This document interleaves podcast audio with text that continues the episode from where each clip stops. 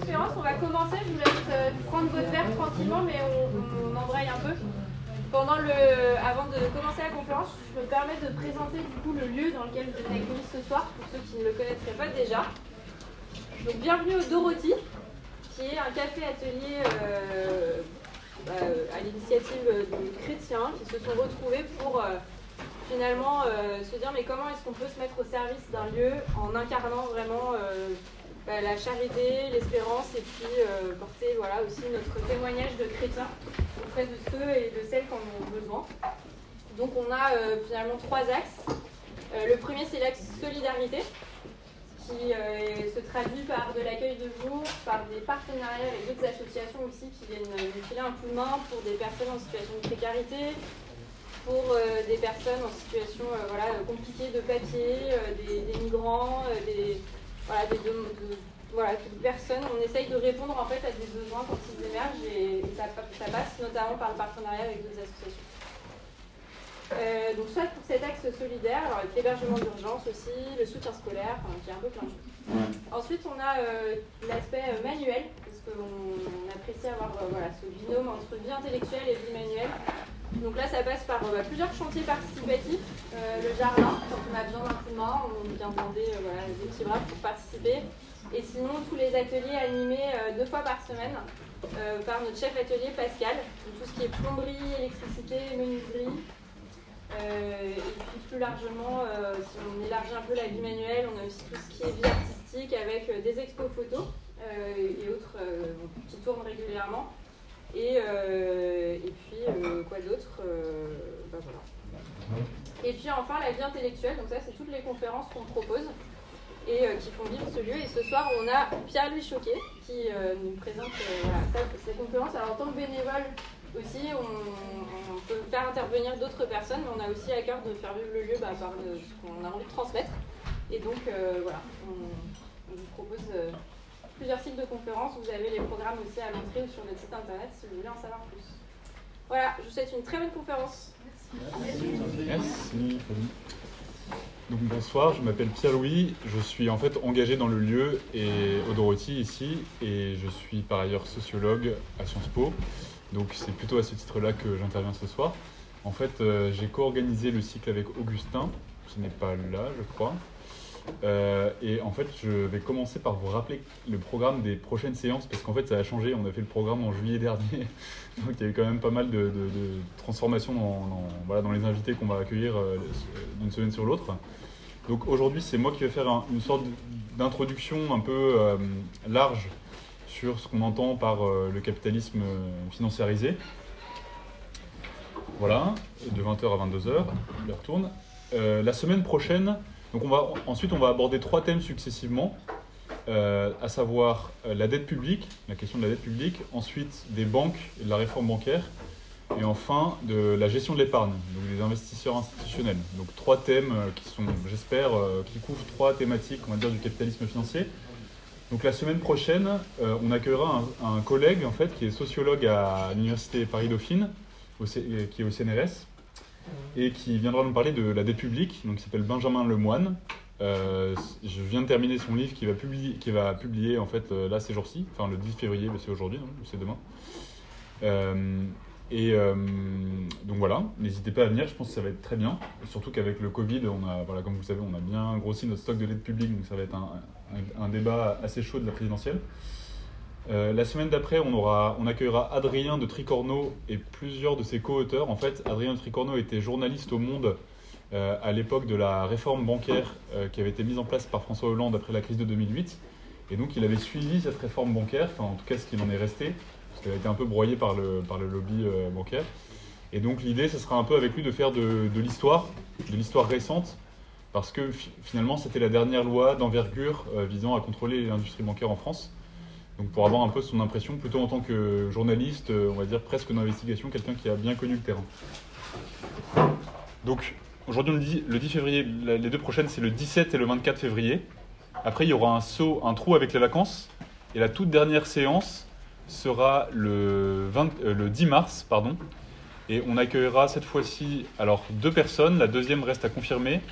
Euh, probablement en toute, enfin, la première ce sera un, de mes anciens amis de promotion qui travaille dans un fonds d'investissement qui s'appelle Mirova, qui est un fonds d'investissement, on va dire, le, moins carboné du marché, c'est-à-dire qu'ils essayent d'investir dans des, dans des classes d'actifs qui ne sont pas qui ne sont pas fossiles. Et il va avoir avec lui soit euh, l'un des deux co-auteurs d'un livre qui est sorti récemment qui s'appelle L'illusion de la finance verte, soit euh, une militante d'ONG. Donc je ne sais pas encore exactement comment on va faire le tandem, enfin je, suis en train de m'occuper. Donc notez, notez, bien parce que ce n'est pas le programme qui est, euh, qui est affiché sur le papier notamment, mais sur Internet, je ne sais pas si vous avez eu accès à, l'événement Facebook, en tout cas c'est actualisé. Donc je vais vous faire passer des, des feuilles où j'ai écrit des... Enfin, j'ai mis des, un peu des notes que je vais pas, que je vais partiellement suivre, mais le plan n'est pas exactement euh, celui que je vais retenir. C'est surtout que je voulais vous partager en fait quand même des, pas, que vous repartiez les mains vides et pas que vous galériez à noter des citations que je vais, que je vais utiliser. Euh, voilà, donc je m'excuse parce que c'est tout est très concentré. Je me suis dit un recto verso, ça divise quand même par deux le nombre de feuilles. Je sais pas, j'en ai fait 50, donc en avis il n'y en aura peut-être pas assez. Euh, donc hésitez. N'hésitez pas à partager avec votre voisin. Donc en fait, donc, je vais parler, je sais pas, 45, 50 minutes ou peut-être une heure, entre 45 minutes et une heure, et puis après on aura un temps d'échange. Euh, je vais essayer d'être aussi didactique que possible. C'est assez dur de parler d'un sujet aussi large euh, en un temps aussi restreint. Donc euh, mon objectif c'est quand même de placer un peu des jalons pour vous donner des, repères, quoi, pour vous y repérer, pour essayer de comprendre bah, qu'est-ce qu'est en fait le, capitalisme financier, financiarisé, pardon, d'où il vient, euh, quand est-ce que le capitalisme a commencé à se financiariser, est-ce qu'on est en train d'en sortir? Ces questions que je voudrais essayer de, d'aborder euh, dans le temps qui m'est imparti. Alors, Pour commencer, bon, je ne vais, pas rentrer dans des définitions très scolaires du capitalisme. On va dire que c'est le, régime économique euh, dominant dans lequel on vit. Mais peut-être le, définir le capitalisme financiarisé par contraste avec le capitalisme industriel, on a tous une idée un petit peu euh, générale de ce qu'il représente. En fait, euh, donc c'est ce que j'ai mis dans la très très brève définition en point zéro. c'est que le capitalisme financiarisé désigne le régime économique dans lequel nous sommes rentrés collectivement depuis les années 70. Donc, comme son nom l'indique, il se caractérise par l'explosion du volume des actifs financiers en circulation euh, et par la globalisation dans un contexte de globalisation de l'économie. En fait, ce qui me semble important de voir, c'est que le capitalisme financiarisé, euh, il ne vient pas euh, remplacer et annuler le capitalisme industriel. En fait, il s'y ajoute et il le déplace. la financiarisation, elle concerne surtout les, les zones, enfin, comment dire, les régions du premier monde, entre guillemets, euh, qui sont enfin, les anciens pays colonisateurs, donc l'Europe, euh, l'Amérique du Nord, on va dire euh, l'Océanie et maintenant la Chine et certains pays émergents. Mais en fait, je dis qu'ils s'ajoutent et qu'ils déplacent le capitalisme industriel tout simplement parce que les configurations du capitalisme qu'on a connues avant, enfin, il y a plusieurs décennies en Europe, ont été juste délocalisées ailleurs, que ce soit lié aux fourneaux pour l'industrie sidérurgique, fabriquer tous les biens de consommation, tous les biens d'équipement, etc. Donc de plus en plus d'usines ont été, ont été délocalisées. Donc nous, on vit dans un monde qui est relativement dématérialisé, entre guillemets, mais c'est juste un ajout et une relocalisation dans le cadre de la globalisation. Et surtout, c'est aussi un mode d'expression de, la conflictualité qui s'est transformé. Parce que le mode d'expression de la conflictualité du, du, capitalisme industriel, c'est, on va dire, la confrontation euh, antagoniste, perpendiculaire, entre des intérêts opposés, le des intérêts opposés, oui, le capital et le travail, avec euh, une capacité de, résister du travail parce que l'outil industriel est clairement circonscrit. Donc c'est toute cette idée de la lutte des classes, des syndicats qui s'organisent, qui sont capables de monter euh, un rapport de force en fait, avec euh, éventuellement l'État qui est là pour faire médiateur ou tiers dans la régulation de ce rapport de force. Donc en fait ça, c'est un peu l'image qu'on a du capitalisme industriel, et qui en Europe est parti un petit peu, enfin c'est un peu défait en quelque sorte, c'est désagrégé. Et la principale euh, on va dire, indication de ça, c'est de voir aujourd'hui que les centrales syndicales ont du mal à avoir encore prise sur euh, on va dire, les problèmes économiques. Évidemment, elles sont très présentes euh, sur les combats assez classiques de la défense des retraites, de l'assurance chômage, enfin tous les combats de l'État social, mais une difficulté accrue, on va dire, à se positionner sur des luttes bah, qui permettraient de- en quelque sorte de freiner ou de bloquer euh, le capitalisme euh, financiarisé. En fait, ce qui caractérise celui-ci, c'est plus une confrontation antagoniste ou perpendiculaire entre des acteurs, euh, c'est plutôt le fait qu'il va prendre la tangente et qu'il va être capable de, de devenir un peu un phénomène oblique en fait. Ça, c'est permis, justement par, on va dire, on va dire le phénomène très pluriel de la globalisation, qui, en fait, a, permis au capital euh, d'être beaucoup plus flexible et de se réallouer, enfin de se déplacer et, d'adapter ses stratégies en fonction des, en fonction des opportunités ou- ou- ouvertes par différents espaces légaux, différentes possibilités institutionnelles, etc. Quand je dis le capital, c'est pas une espèce de truc qui flotte en l'air, c'est euh, des gens qui décident de mettre des investissements dans tel ou tel endroit, des gens qui gèrent des usines, etc., etc. Ou des gens qui sont dans des fonds d'investissement, qui investissent. Voilà, c'est des personnes, mais qui, prises ensemble, constituent quand même un rapport, enfin, une euh, réalité dynamique qui fait des choix et qui arbitre en fonction d'un éventail de possibles. Alors, on a tendance à imaginer que le capitalisme financiarisé, il est, immatériel. D'une certaine façon, c'est un peu l'image qu'on en a avec euh, des, je sais pas, par exemple, des traders dans une salle de marché qui vont voilà, arbitrer entre différentes valeurs, etc., dans, dans une situation assez presque aseptisée, on pourrait dire. Mais en réalité, il n'est pas, pas immatériel. Il repose sur des infrastructures qui ne sont pas des hauts fourneaux ou des chemins de fer, mais euh, qui existent néanmoins, qui, sont des enjeux, qui recouvrent, recouvrent des enjeux de pouvoir. On peut penser par exemple que le capitalisme financiarisé dans lequel on vit aujourd'hui, il repose en Europe euh, occidentale, en France par exemple, il repose principalement sur deux grands types d'infrastructures. Ça m'est un peu venu à l'idée comme, euh, comme ça, on pourra en trouver probablement d'autres. C'est les câbles sous-marins d'Internet et les conteneurs et les entrepôts. Les conteneurs et les entrepôts, c'est ce qui nous permet d'avoir un capitalisme industriel loin de nous, mais qui nous est rendu proche de façon, on va dire, fluide grâce à la logistique. Et les câbles sous-marins, ils permettent d'interconnecter des places financières, euh, d'arbitrer en temps réel, d'être sur Internet en fait, tout simplement. Et c'est ce nouvel espace qui a permis de créer des nouvelles stratégies, on va dire, d'accumulation de richesses. Donc vous voyez, il y a bien une transformation, on va dire presque morphologique, c'est-à-dire une transformation de forme qui fait que euh, nouveau, une nouvelle configuration du capitalisme apparaît par-dessus et déborde en quelque sorte le capitalisme industriel dans les pays occidentalisés. Mais à mon avis, donc ce qu'il faut voir quand même, c'est qu'il y a, à mon avis, un changement qualitatif euh, qui s'opère en fait dans cette nouvelle phase historique qui s'est opérée depuis les années 1970. C'est que, en fait, et ça c'est ce qu'on voit un petit peu dans le champ des sciences sociales euh, que je travaille, c'est que le capitalisme tend à être redéfini non plus tant comme un mode de production et de consommation, ce qui prévalait un petit peu quand on avait l'imaginaire industriel, des usines, des supermarchés, etc. Enfin, tout ce qui a fait un peu l'imaginaire des Trente Glorieuses.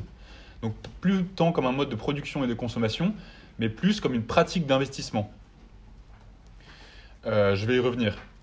Mais, et, donc la, la logique de l'investissement est de plus en plus prégnante, tant au niveau socio-économique, et ça je vais hein, beaucoup insister là-dessus, qu'au niveau culturel. Enfin ça, et ça je pense que c'est une, une- comment dire, une façon de penser dont on est tous pénétrés, parce que la société dans laquelle on vit, elle nous encourage à penser comme ça, c'est-à-dire à penser comme des investisseurs. Combien de temps je vais passer Est-ce que je vais gagner Est-ce que ça va être efficace Etc. Donc envisager euh, de façon toujours plus euh, efficiente, enfin vouloir euh, créer des, des conditions efficientes pour réaliser des investissements, alors qu'ils soient financiers ou même presque qualitatifs. Donc le capitalisme comme pratique d'investissement plutôt que comme mode de production et de consommation. À mon avis, c'est ce qui marque peut-être euh, en tendance le basculement vers cette nouvelle phase euh, du capitalisme financiarisé. Mais donc c'est là qu'on en vient au, premier point. À mon sens, qui dit pratique d'investissement dit actif. Donc ma question, ce que je vais essayer de faire dans un premier temps euh, de, cet exposé, ça va être de définir qu'est-ce qu'un actif, euh, comment, sont, comment et quand sont apparus les actifs, enfin la, notion d'actif, et après avoir introduit, on va dire, cette, euh, cette notion, je rappellerai un petit peu des, éléments plus historiques, on va dire, sur l'émergence du capitalisme financiarisé à partir de la fin de la Seconde Guerre mondiale. Donc cette partie-là, elle est un peu plus analytique en fait. C'est à partir du moment où j'ai posé cette, euh, cette, dé- cette définition du capitalisme comme pratique d'investissement, j'essaie de regarder ce qui en constitue l'un des blocs, à savoir la notion d'actif. Euh, parce que quand on investit euh, dans, le capitalisme, c'est pour valoriser des actifs. Alors, c'est le tout premier gros paragraphe, l'espèce de brique là que je vous ai mis. Euh, j'ai essayé de définir un actif de la, façon suivante. Alors, je vous ai pas mis la littérature de laquelle je m'inspire parce qu'elle est un peu spécialisée et c'est pas très important. Il y a quelques références à la toute fin au, au verso du, de, la, de la feuille. Euh, donc, c'est pas moi qui invente, hein, je m'appuie sur d'autres sociologues. Mais on pourrait dire de façon assez, euh, on va dire, euh, aussi claire et précise que possible qu'un actif, c'est une chose dont on essaie de déterminer la valeur d'échange, c'est-à-dire son prix, euh, au présent, en fonction des flux de revenus futurs qu'elle pourrait générer si on la mettait au travail, entre guillemets, pour en capter les capacités génératives. Alors ça, c'est un mot un peu barbare, mais en fait, comme les actifs, ça peut être à peu près tout et n'importe quoi, les capacités génératives, ça regroupe, ça, permet de désigner euh, euh, voilà, quelque chose d'assez générique. Alors je vais vous donner un exemple tout de suite. Par exemple, si j'achète un appartement pour vivre à l'intérieur ou pour le louer en Airbnb, c'est pas exactement la même chose. Si je l'achète pour vivre à l'intérieur, je l'achète, donc évidemment avec une valeur d'échange, mais pour profiter de sa valeur d'usage, c'est-à-dire la la commodité qu'il va me fournir, la possibilité de vivre dans un appartement, tout simplement. En revanche, si je l'achète euh, pour le louer sur Airbnb, je vais l'envisager, je vais, faire mon plan d'investissement en fonction du nombre de jours par an je pourrais le louer, en fonction des flux touristiques, et je vais essayer de faire un plan d'investissement pour euh, évaluer euh, voilà, ce que je suis prêt à mettre dedans, tout simplement. Et d'ailleurs, la, la, situation, donc ça c'est au niveau micro, mais au niveau macro, imaginons, enfin ça, ça s'est passé avant que la ville de Paris euh, réglemente plus le Airbnb. À partir du moment où de plus en plus de gens font du Airbnb dans, leur, dans leurs appartements, peut-être pour payer leur loyer ou pour dégager plus d'argent parce que euh, ils en ont besoin ou je ne sais, je ne sais quoi. Euh, en fait, le prix des logements risque de monter parce qu'en fait, finalement, quand vous allez acheter un appartement à un instant T, de plus en plus dans le prix va être compris cette espèce d'impératif social qui veut que vous le placiez sur Airbnb pour en rembourser une partie de votre emprunt, en fait, en quelque sorte. Donc vous voyez bien que dans, dans cette espèce de glissement qui s'est passé à un moment sur le marché de l'immobilier, je pense que ça a rebaissé un petit peu à cause du Covid et de la réglementation qu'avait mis la, la, mairie de Paris on voyait que, vous voyez qu'on passe de quelque chose qui n'est pas encore vraiment un actif, bon, l'immobilier a toujours été un actif, mais vous voyez, une sorte d'intensification euh, du fait de considérer l'immobilier comme un actif dans lequel on va de plus en plus envisager ce bien en fonction de flux de revenus, de revenus qui pourraient générer à l'avenir, qui sont incorporés et téléportés en quelque sorte dans le présent pour se refléter dans le prix d'achat. Et donc, si moi, je me remets dans ce contexte de Paris à l'époque, je veux euh, acheter un appartement, à titre personnel, je vais devoir quand même rembourser plus en fait à la banque parce que euh, j'ai cet impératif social de le, un peu latent de le mettre sur Airbnb pour, euh, pour m'en sortir en fait tout simplement. Donc je vais devoir l'acheter cher, donc je vais devoir aller voir la banque pour faire un prêt peut-être plus gros que ce que j'aurais pu faire et je vais devoir me mettre euh, faire un certificat médical euh, auprès de mon médecin pour prouver à la banque que je suis capable en fait de, de, de, de rembourser ce prêt. Mais vous voyez bien que en fait quand quand c'est l'immobilier, enfin le bien immobilier qui est transformé en actif, la capacité générative, c'est bien la possibilité de générer de, des loyers Airbnb euh, dans le futur. Par contre, quand moi je vais chercher un prêt à la banque, ce que la banque regarde, elle va me donner un prêt, mais le collatéral du prêt, c'est-à-dire ce qui va garantir la solidité du prêt, ça va être moi. Mais moi, en fait, ça va être mon corps. Et si mon corps passe le check-up médical, ça veut dire qu'en fait, ce que va prendre la banque, c'est ma capacité. Enfin, elle va évaluer de façon assez externe, parce que ça ne peut pas être trop intrusif, ma capacité à l'avenir à travailler pour rembourser ce prêt. Vous voyez, donc en fait, mes capacités génératives à moi, c'est pas un loyer que je vais payer, c'est plus ma capacité à travailler, ma capacité d'attention, ma créativité, je sais pas quoi, le fait que je suis poli et que je peux travailler dans un environnement professionnel euh, complexe, etc., etc., qui me fait gagner de l'argent, etc. Donc, euh, et donc, vous voyez bien qu'en fait, la banque, au final, elle va, va m'avoir vendu un prêt. Il y a plusieurs, c'est un peu des poupées gigoles cette histoire. Euh, et qu'au final, euh, voilà, et le, collatéral c'est moi, donc et c'est moi en quelque sorte qui vais garantir la, c'est à la fois moi qui vais garantir la solidité de ce prêt, mais aussi on va dire l'environnement institutionnel dans lequel il a été fait, c'est-à-dire la solidité des normes de droit, est-ce que le droit est appliqué, en particulier quand des gens ne payent pas leur emprunt, qu'est-ce qui se passe, est-ce qu'ils vont en prison, est-ce qu'on les arrête, etc. Et les valeurs, on va dire un ensemble, donc ça c'est la dimension plus contrainte juridique et une, dimension plus culturelle qui de dire bah voilà une légitimation des valeurs financières qui fait que quand on a des dettes il faut les payer parce que socialement euh, on voit les choses comme ça vous voyez, il y, a un, y a un tissu à la fois, euh, bon, il y a moi, mon corps biologique, puis après, toutes les garanties, on va dire, juridiques et culturelles qui font que je vais pouvoir euh, rembourser. Mais au final, une fois que la banque m'a vendu la dette, pour elle, c'est un produit financier. Et en fait, euh, elle va, ce dont elle va disposer, c'est d'une créance sur moi, mais ce dont elle va disposer dans ses comptes, ça va être, en fait, matériellement, ça va être rien, en fait. Ça va être juste un contrat avec des écritures euh, juridiques qui me m'engagent vis-à-vis d'elle, en fait, en quelque sorte. Donc vous voyez bien que là, on est dans un rapport avec, une- avec un actif, tout simplement, qui est, qui est immatériel, en fait, en quelque sorte. Enfin, qui est euh, voilà, constitué par du papier, voire euh, des, des documents PDF.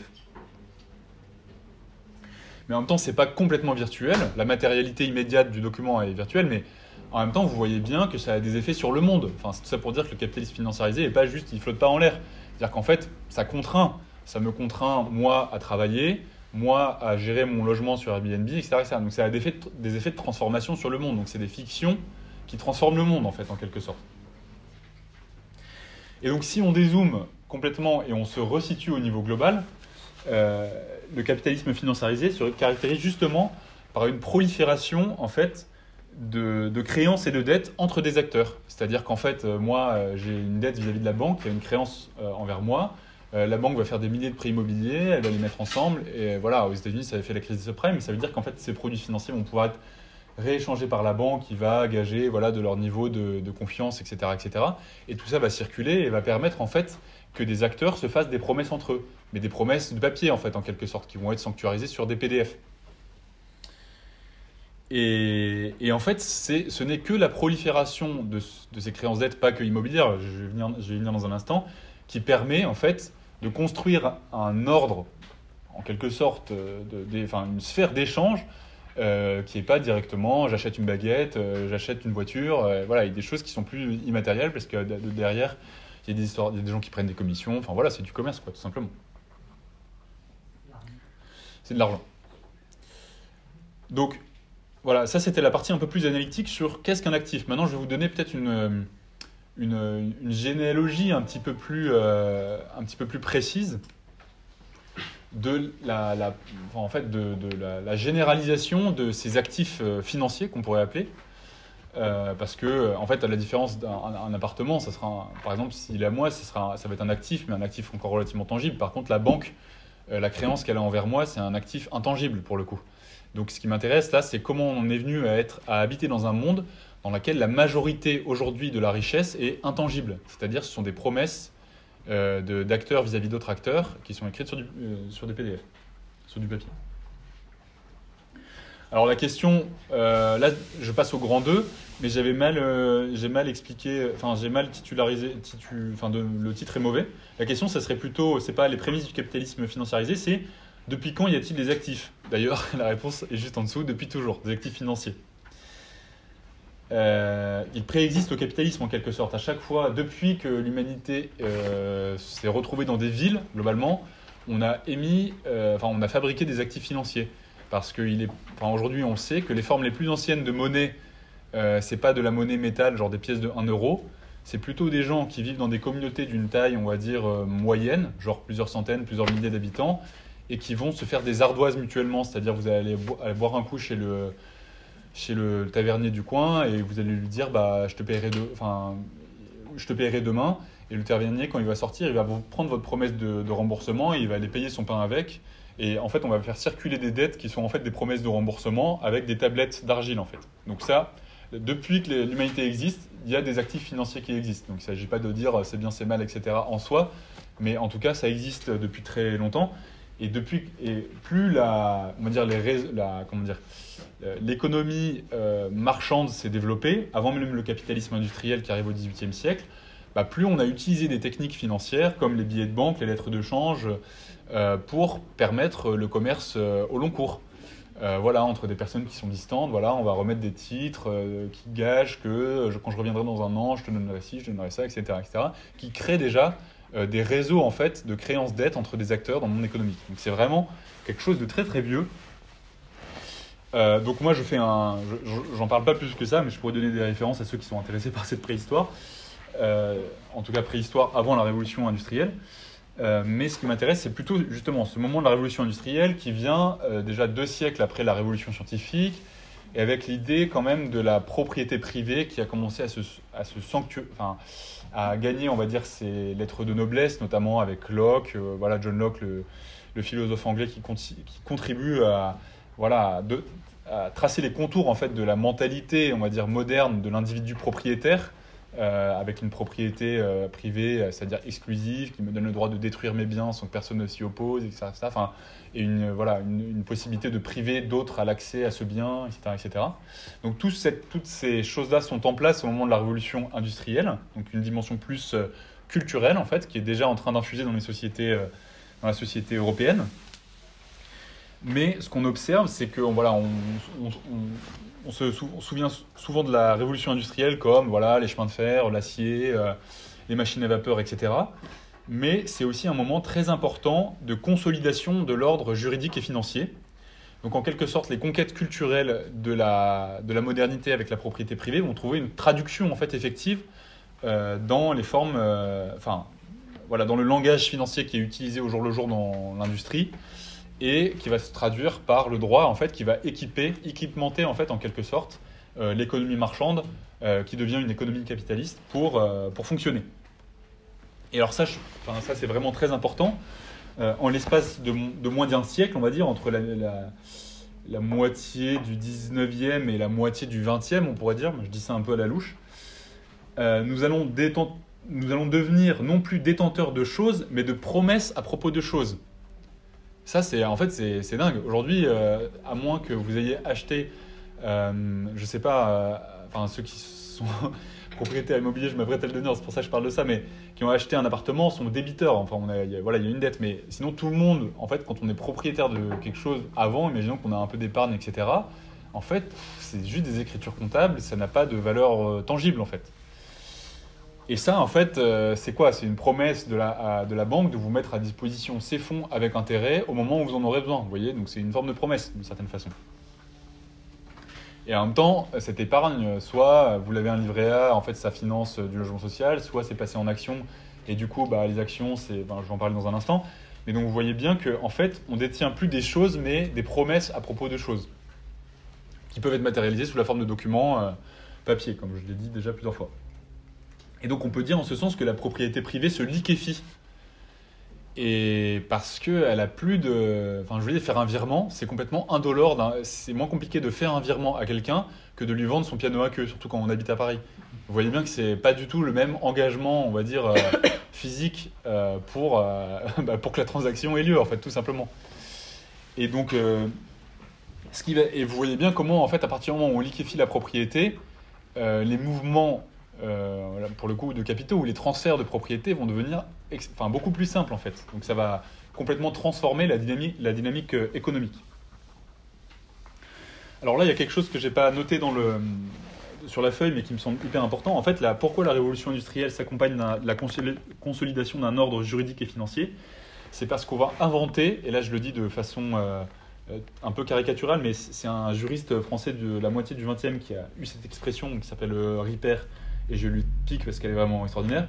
On va inventer des machines à collecter l'épargne, des machines juridiques à collecter l'épargne. C'est-à-dire qu'avec la révolution industrielle, les gens deviennent de plus en plus riches, enfin, ils ont de plus en plus d'argent, on va dire, l'économie se monétarise, et les gens ont de l'argent et ils savent pas quoi en faire. Euh, ils ne veulent pas la mettre sous leur matelas parce que pour tout un tas de raisons, et voilà, comment, faire? Et donc, au 19e siècle, on invente des machines à collecter l'épargne, et je vais en parler de, de deux principales, enfin, en fait, euh, d'une surtout.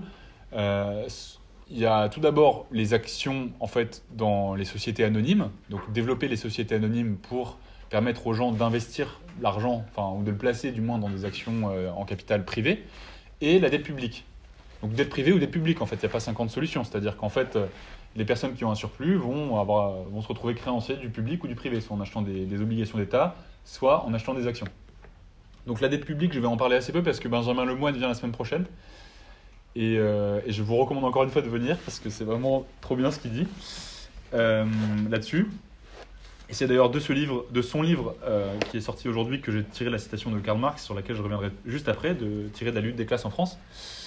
Mais je vais plutôt parler, on va dire, des, machines à collecter l'épargne, en l'occurrence des sociétés anonymes.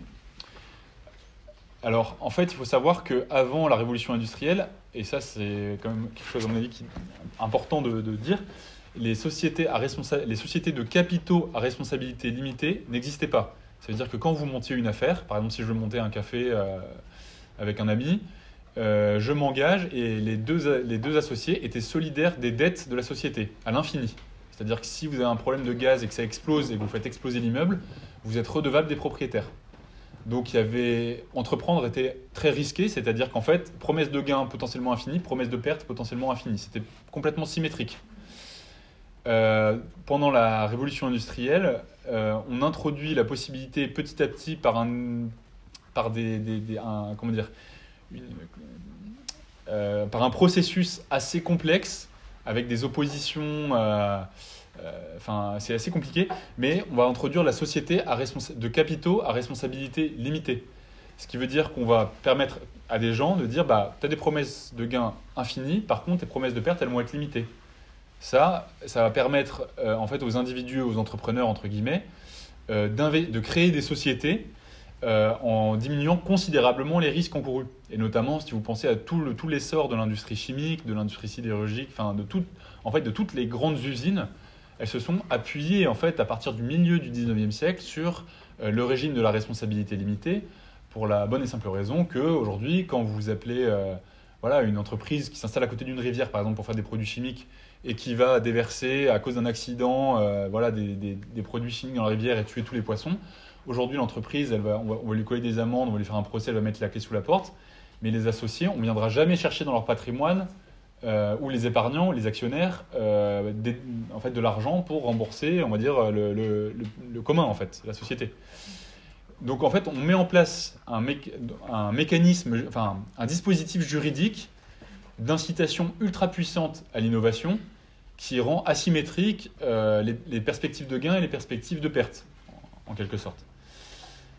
Et donc ça, euh, et donc avec ça, vous, créez aussi donc et, donc avec une double protection, c'est-à-dire que à la fois si l'entreprise fait faillite, donc ça c'est tout un montage qui va être très très long. enfin en fait pour créer ces machines à collecter l'épargne de façon sûre, aussi bien pour les épargnants que pour les entrepreneurs, mais au détriment de la société au sens large, ça va être assez long en fait, ça va être difficile, parce que c'est une architecture juridique assez complexe. Et donc au fur et à mesure, on va mettre en place des choses, c'est-à-dire on va dire si l'entreprise fait faillite, on n'ira jamais chercher dans la poche des épargnants. Ça c'est une garantie donnée aux épargnants. Et à contrario, euh, si les épargnants font faillite, on n'ira jamais chercher la richesse de la société. Il sera obligé de revendre ses, titres, etc.. Vous voyez, une espèce de... On crée des protections qui vont euh, donner une forme d'autonomie en fait aux personnes morales, en l'occurrence aux sociétés de capitaux à responsabilité limitée, pour sécuriser en fait euh, le régime juridique et la propriété en fait qui est véhiculée à travers elle. Euh, et en fait, tout au long du 19e siècle, euh, notamment aux États-Unis et en France, les États-Unis vont être précurseurs par rapport à l'Europe de ce point de vue-là, parce qu'il va y avoir une concurrence entre les États fédérés qui vont essayer de faire du dumping en fait pour être les plus innovants en termes de, techniques juridiques. J'ai oublié ce que j'allais dire, j'ai un trou. Euh, aux États-Unis euh, et même en France aussi un petit peu, en Europe, il y a le problème de gens qui arrivent, qui lancent des souscriptions publiques. Alors le principe de la société anonyme aussi par rapport à une société à responsabilité limitée classique, c'est-à-dire que moi si je monte un café avec un ami, j'ai pas besoin de beaucoup de capital, donc on va se mettre à deux, on va demander à nos parents et on va faire un truc en famille. Par contre, quand vous lancez, lancez des chemins de fer ou créez une énorme usine, vous allez faire des souscriptions auprès du public et créer une société anonyme. Donc ça, c'est encore une autre catégorie, encore plus gigantesque. Vous allez lancer des souscriptions au public et euh, faire de la réclame dans les journaux pour dire euh, vend- nous vendons des titres pour la telle action, pour le canal de Suez, par exemple, si c'est fait comme ça, si je ne dis, pas de bêtises. Et on va lancer des souscriptions publiques. Euh, mais vous voyez bien que le risque, c'est que des gens se mettent à lancer des souscriptions, à lancer des souscriptions publiques et puis après, donc ils ont amassé un énorme tas d'argent, et puis après ils disparaissent dans la nature, ou ils partent aux États-Unis, et on ne sait pas trop ce qu'ils ont fait. Donc en fait, toute la, tout le régime juridique, enfin toutes les problématiques juridiques, les discussions euh, durant le 19e siècle, c'est comment on va protéger les épargnants en fait. Parce qu'il y a un énorme aléa moral, enfin des énormes opportunités de fraude en fait, euh, pour des dirigeants qui feraient n'importe quoi de l'argent qu'ils ont récupéré pour faire les projets qu'ils sont censés faire. Euh, donc ça, ça va beaucoup se développer aux États-Unis pour voilà, comment faire pour bien boucler le truc, pour être bien sûr qu'une fois qu'on a collecté l'épargne du public, on va être capable, enfin, les actionnaires vont être capables de contrôler les dirigeants pour qu'ils fassent pas n'importe quoi de leur épargne, parce qu'en définitive, c'est la, masse des actionnaires qui est propriétaire de l'entreprise. Et ça, c'est exactement ce que dit la, la citation que je vous ai reproduite de Ernst Freud, euh, The Legal Nature of the Corporation. Ça veut dire qu'aujourd'hui, je, je, vous la lirai, euh, enfin, je vais pas la lire, en plus en anglais, euh, ce serait mignon. Mais aujourd'hui, si vous êtes détenteur d'une action du groupe LVMH, en fait, vous êtes détenteur d'une part dans la société euh, anonyme LVMH. Vous n'avez pas le droit d'arriver chez LVMH et de prendre, euh, je sais pas, enfin même pas un sac Dior, on va dire, mais genre un ordinateur de la, dame qui fait l'accueil. Enfin, ça vous appartient pas en fait, parce qu'il y a un écran. L'écran, c'est la société anonyme elle-même qui détient ces choses-là en fait. Vous voyez, donc on a bien segmenté euh, les personnes euh, épargnantes, enfin les détenteurs du capital et la société anonyme elle-même. Donc, euh, voilà, comme je vous le disais, à la fin de- des années 80, de- dans le dernier quart du 19e, c'est aux États-Unis que se consolide en fait cet euh, ordre juridique qui permet de, avec les machines à collecter l'épargne de façon euh, bien, bien solide, qui protège à peu près tout le monde, mais sur un régime de responsabilité limitée. Alors, la, petite citation que je vous ai mis de Marx de 1848 dit quelque chose d'assez éclairant en fait, parce que Marx, il est un peu observateur de, on va dire, de l'industrialisation de l'Europe, hein, euh, au mi-temps du 19e, et euh, de l'État qui commence à prendre sa forme moderne. Et il, a cette analyse intéressante qui dit que l'État, quand il émet de la dette publique, c'est exactement comme quand une entreprise émet une souscription de capital, en fait, en quelque sorte. C'est pour ça qu'il dit euh, le gouvernement provisoire voulait dépouiller la République de ce qu'elle avait d'anti-bourgeois. Il devait donc, en premier lieu, tenter d'assurer la valeur d'échange de cette nouvelle forme d'État, d'établir son cours, à la bourse. Le crédit public releva avec le prix courant, euh, se releva avec le prix courant auquel la bourse estima la République. Il va y avoir une cotation euh, sur euh, le- les marchés, en fait, en quelque sorte, un peu implicite, enfin, dans les moyens du 19e siècle, de la valeur, un peu comme euh, on échangerait aujourd'hui euh, la valeur d'un titre euh, financier. Sauf que c'est pas du capital, mais c'est une obligation. C'est-à-dire c'est pas exactement le même mode de rémunération. Quand on achète une obligation d'État, c'est un peu, on va la rembourser à 25 ans, on va toucher 2% tous les ans, c'est beaucoup moins fluctuant qu'une action, mais ça reste un produit financier. Donc Marx repère en fait une forme d'analogie entre le financement de l'entreprise et le financement de l'État, c'est-à-dire le recours à des investissements financiers, enfin à des actifs pardon, financiers qui vont devenir des actifs pour les personnes qui les, qui les détiennent, avec une vision euh, d'investissement. Et alors ce qui est très... Alors je reprends aussi euh, encore Marx, euh, encore une fois, qui note 20 ans plus tard, en fait, il faut voir que quand Marx a écrit Capital dans les années 1860, euh, la société de anonyme à responsabilité limitée, elles étaient encore assez rares en fait, il y en avait assez peu, parce que ce que je vous disais, la forme était en train de se perfectionner, c'était pas encore tout à fait passé en Angleterre où Marx euh, habitait à l'époque. Mais voilà, en 1867, dans le troisième livre du Capital, il, est déjà contemporain des transformations euh, qu'induisent ces premières sociétés qui sont ultra puissantes parce qu'elles peuvent lever de l'argent euh, auprès d'une masse gigantesque d'épargnants. Et il a cette remarque assez savoureuse qui est assez, qui est assez vraie en fait. Enfin, le début est vrai, la fin est erronée. Il dit la transformation de la production capitaliste sous l'influence des sociétés par action exerce une influence dissolvante sur la production capitaliste elle-même. C'est la production privée sans le contrôle de la propriété privée. Ce résultat ultime du développement de la production capitaliste est un stade qui doit être atteint inévitablement. Alors là, je ne continue pas parce que c'est la partie qui est erronée, mais je traduis un petit peu. En fait, Marx dit, à partir du moment où on inv- on invente ces machines à, à collecter l'épargne de façon massive, vous voyez bien que les détenteurs du capital d'une grande euh, société, ça va être une multitude d'é- d'épargnants. Donc en fait, en quelque sorte, on socialise la propriété privée. En fait, c'est la remarque que fait Marx. Et c'est pour ça que, selon lui, c'est l'avant-dernière marche avant euh, la révolution, euh, enfin la révolution qui va conduire au socialisme. Tout simplement parce que la propriété privée est en train d'être socialisée et que quand, on va dire, les investisseurs, même s'ils n'en parlent pas comme ça, euh, seront conscients du mouvement qui est en train de se passer, ils vont prendre le contrôle et ça y est, ce sera la propriété sociale des moyens de production. Vous voyez Donc là où il s'est trompé, c'est qu'il pensait que ça allait se passer. Finalement, c'est le monde dans lequel on, est, on, on- on est, enfin, on habite aujourd'hui, c'est-à-dire tout le monde détient des parts de tout, mais personne ne sait vraiment quoi. Et en fait, au final, ça crée plutôt de l'anomie, c'est-à-dire une incapacité à prendre en main notre destin, plutôt qu'une sorte de mouvement révolutionnaire. Encore que, euh, y, a des- auteurs qui retravaillent un peu ces, in- ces intuitions de Marx pour réfléchir justement euh, comment on peut investir positivement au sens de qualité.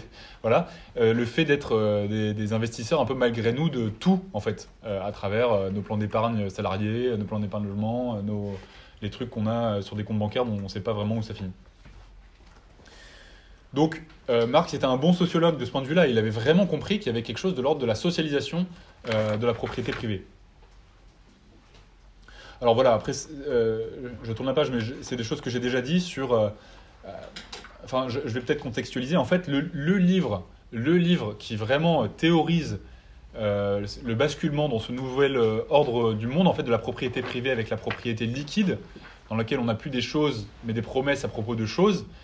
C'est vraiment un livre totalement méconnu et qui est même pas traduit, qui a jamais été traduit en français, alors que tout le monde qui travaille sur la question le connaît, donc c'est un petit peu étrange. C'est un livre de deux économistes américains qui s'appelle Adolph Berle et Gardiner Means, The Modern Corporation and Private Property, qui disent en gros voilà, il dit, en fait ils tirent les conséquences de la de l'analyse de Marx sans aller jusqu'à dire que c'est la révolution. En fait ils disent bah on a créé des espèces de méga monstres qui concentrent un pouvoir économique considérable parce que en fait le fait de lever des, des sommes folles d'argent sur les marchés financiers ça leur permet de se structurer, d'avoir des organisations, de pouvoir se projeter à l'international. Enfin voilà, on voit ces espèces de mastodontes. Euh, et en fait, Berlemins dit ils vont, ils vont devenir des compétiteurs des États. Donc, euh, enfin, en tout cas, à l'intérieur des États-Unis, euh, les, les multinationales ont contribué à unifier en fait aussi le territoire américain, notamment bah, les, les- les multinationales de chemin de fer. Enfin, c'est pas des multinationales parce qu'elles sont encore internes aux États-Unis, mais des multi-étatiques, on pourrait dire presque à l'époque. Et donc, ils se demandent un petit peu euh, qu'est-ce qui va se passer? Alors, c'est pas des révolutionnaires, c'est des économistes, on pourrait dire aujourd'hui, hétérodoxes, mais ils réfléchissent à la notion du pouvoir économique, euh, comment va être exercé le pouvoir au sein de ces, de ces institutions, envers qui elles vont être redevables, comment ça va se passer, etc. Et donc, ils ont toute une réflexion, et je pense que, je me souviens plus exactement, mais je crois qu'ils mobilisent Machiavel euh, dans le livre avec sa figure du prince, hein, Machiavel qui avait écrit au XVIe siècle un livre euh, marquant sur voilà, le, le- politique avec le prince. Et il se demande si la nouvelle figure du prince, c'est pas le PDG en fait, en quelque sorte, qui doit arbitrer entre ac- ses actionnaires, euh, l'État, euh, le bien commun, etc. etc. Et, euh, et voilà. Et en fait, au passage, la liquéfaction de la propriété, entre guillemets, hein, le fait qu'elle devienne surtout immatérielle, enfin intangible plutôt, fait que bah, il y a une, comment dire, une concentration de la richesse, donc un début de creusement des inégalités euh, qui a été permise en fait par cette, euh, ce changement de, de- structure, enfin de ce changement de, type de, la propriété, et aussi, euh, ça ils l'expliquent bien tous les deux, une impersonnalisation massive des liens sociaux, parce qu'en fait les gens vont travailler dans des boîtes dont ils ne savent plus vraiment à qui elles appartiennent, les gens vont avoir, par ailleurs vont avoir une épargne dont ils ne savent pas vraiment comment elle est utilisée, etc., etc. Donc ça, une espèce de... Et tout ça permet de mettre en œuvre une production industrielle qui va mettre à disposition euh, des marchandises de plus en plus indifférenciées, de plus en plus standardisées, etc., etc., etc. Donc ça, c'est l'architecture, on va dire, sous-jacente à la massification du monde, en fait, en quelque sorte. L'architecture institutionnelle. Alors, donc ça, c'est la fin de la deuxième partie sur euh, comment, c'est quoi un actif, d'où ça vient, et la généalogie un peu de l'actif financier, en fait, en quelque sorte. Comme euh, truc qu'on va détenir, mais qui n'est pas tangible, qui n'est pas vraiment une chose, qui est plutôt une promesse à propos d'une chose. Et donc, dans la dernière euh, séquence, je vais me laisser un quart d'heure, essayer de, décrire les, phases, on va dire, d'émergence euh, du capitalisme financiarisé. En fait, à mon avis, on peut repérer deux moments euh, juste à la fin de la, Seconde Guerre mondiale qui sont assez significatifs. On va dire des moments qui sont plutôt d'ordre intellectuel et politique. Alors le mo- le moment, on va dire plutôt intellectuel, c'est en 1947, je ne l'ai pas noté sur la feuille, c'est la rencontre de la Société du Mont Pèlerin, qui est bon maintenant qui est assez connue comme un peu l'un des événements marquant la naissance du néolibéralisme. Donc là, on se situe plus sur un plan, on va dire intellectuel et culturel, c'est-à-dire une certaine vision du monde, comment on va se mettre en place une certaine vision du monde, indépendamment de la technique qui va pouvoir, qui va permettre de la réaliser. Et en fait, euh, la Société du Mont Pèlerin regroupe des universitaires, la plupart économistes, mais aussi des philosophes, qui ont été assez échaudés par la, façon, par la gestion de la crise de 29, puisqu'ils ont vu les États s'impliquer de façon massive, on va dire, pour sauver le capitalisme. Le New Deal de Roosevelt, euh, euh, Hitler euh, en Allemagne, enfin, a fait exactement la même chose, mais avec un- une réponse assez différente, hein, plutôt fasciste que socialiste. Enfin, voilà. Et, euh, et donc, ces intellectuels sont très perturbés en fait par cette implication, cette intrusion du politique, ce dirigisme en fait politique pour organiser l'économie.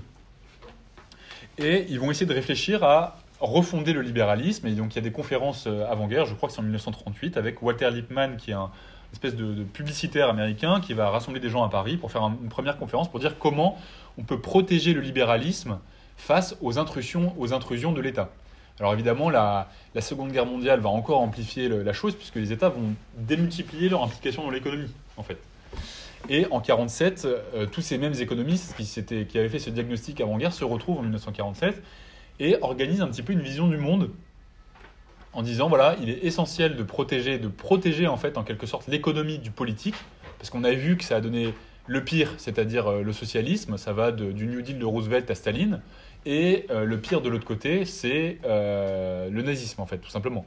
Donc il faut protéger absolument l'é- l'économie de la politique, mais ça, et ils sont assez clairs là-dessus, ça s'organise politiquement de façon paradoxale, c'est-à-dire qu'il faut faut que l'État intervienne, mais pour organiser sa propre, son propre démantèlement en fait, en quelque sorte.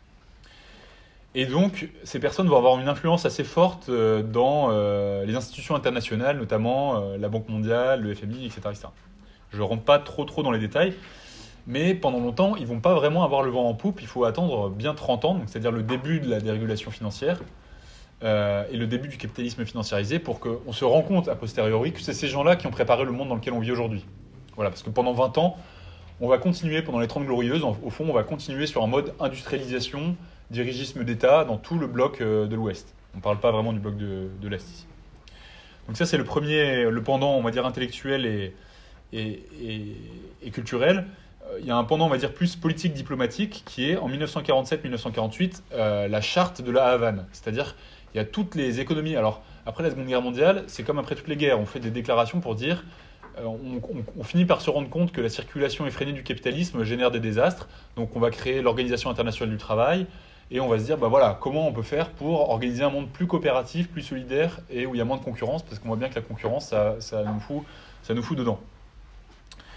Et donc la charte de la Havane en fait c'est l'ancêtre l'espèce d'anti-ancêtre de l'OMC en fait de l'Organisation mondiale du commerce parce que en 47-48 elle va rassembler tous les pays du monde euh, donc euh, URSS, États-Unis, euh, Europe de l'Ouest et tous les pays qui deviendront par la suite non alignés pour se mettre d'accord sur des principes directeurs pour organiser le commerce international. Et en fait, quand vous lisez l'histoire des négociations de la charte de la Havane, ce qui prévaut, c'est quand même une vision assez non alignée, un peu tiers-mondiste, c'est-à-dire euh, le principe, c'est non pas la concurrence, mais la coopération entre les États, la possibilité pour les États de choisir leurs barrières douanières de sorte à développer leurs industries comme ils l'entendent, et éventuellement devenir autonomes alimentairement, technologiquement, etc. Euh, et donc voilà, une espèce d'organisation de voilà d'États qui coopèrent, mais qui sont relativement indépendants les uns des autres.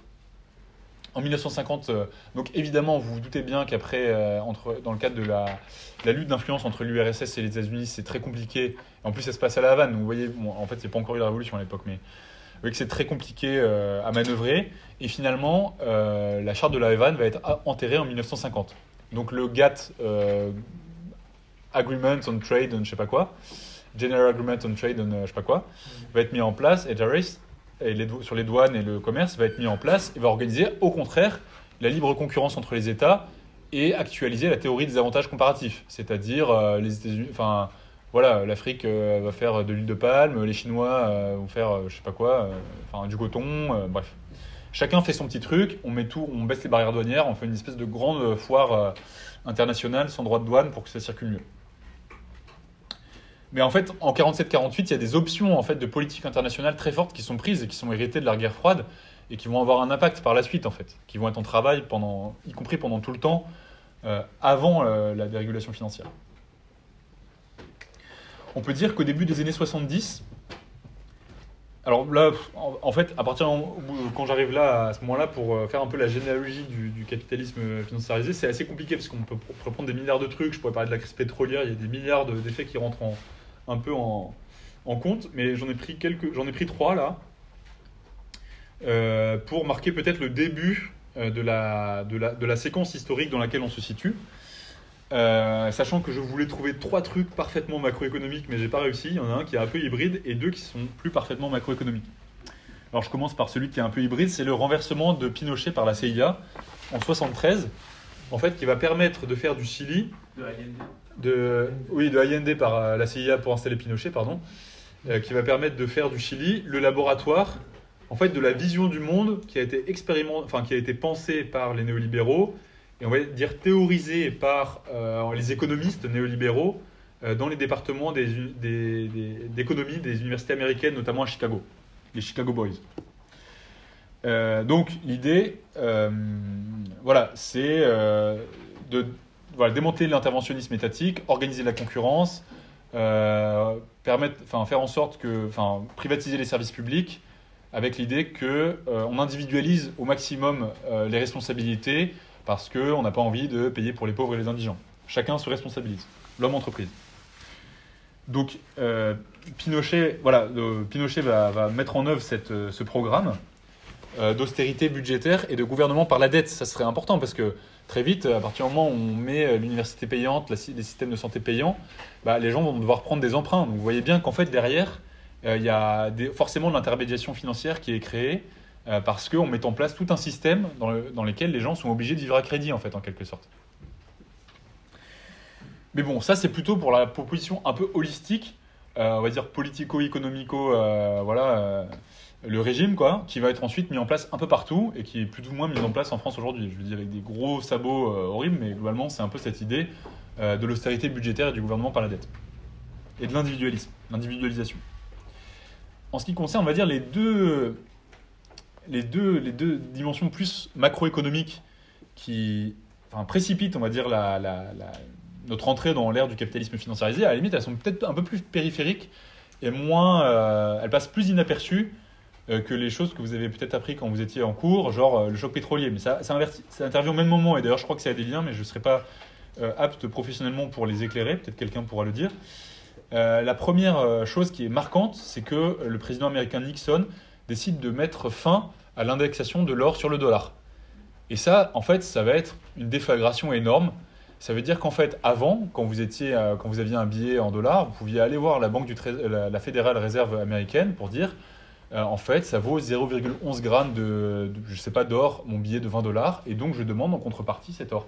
Et en fait, c'était le fait que c'était marqué sur tous les billets euh, qu'ils étaient échangeables en or qui, en fait, donnait cette confiance dans la monnaie.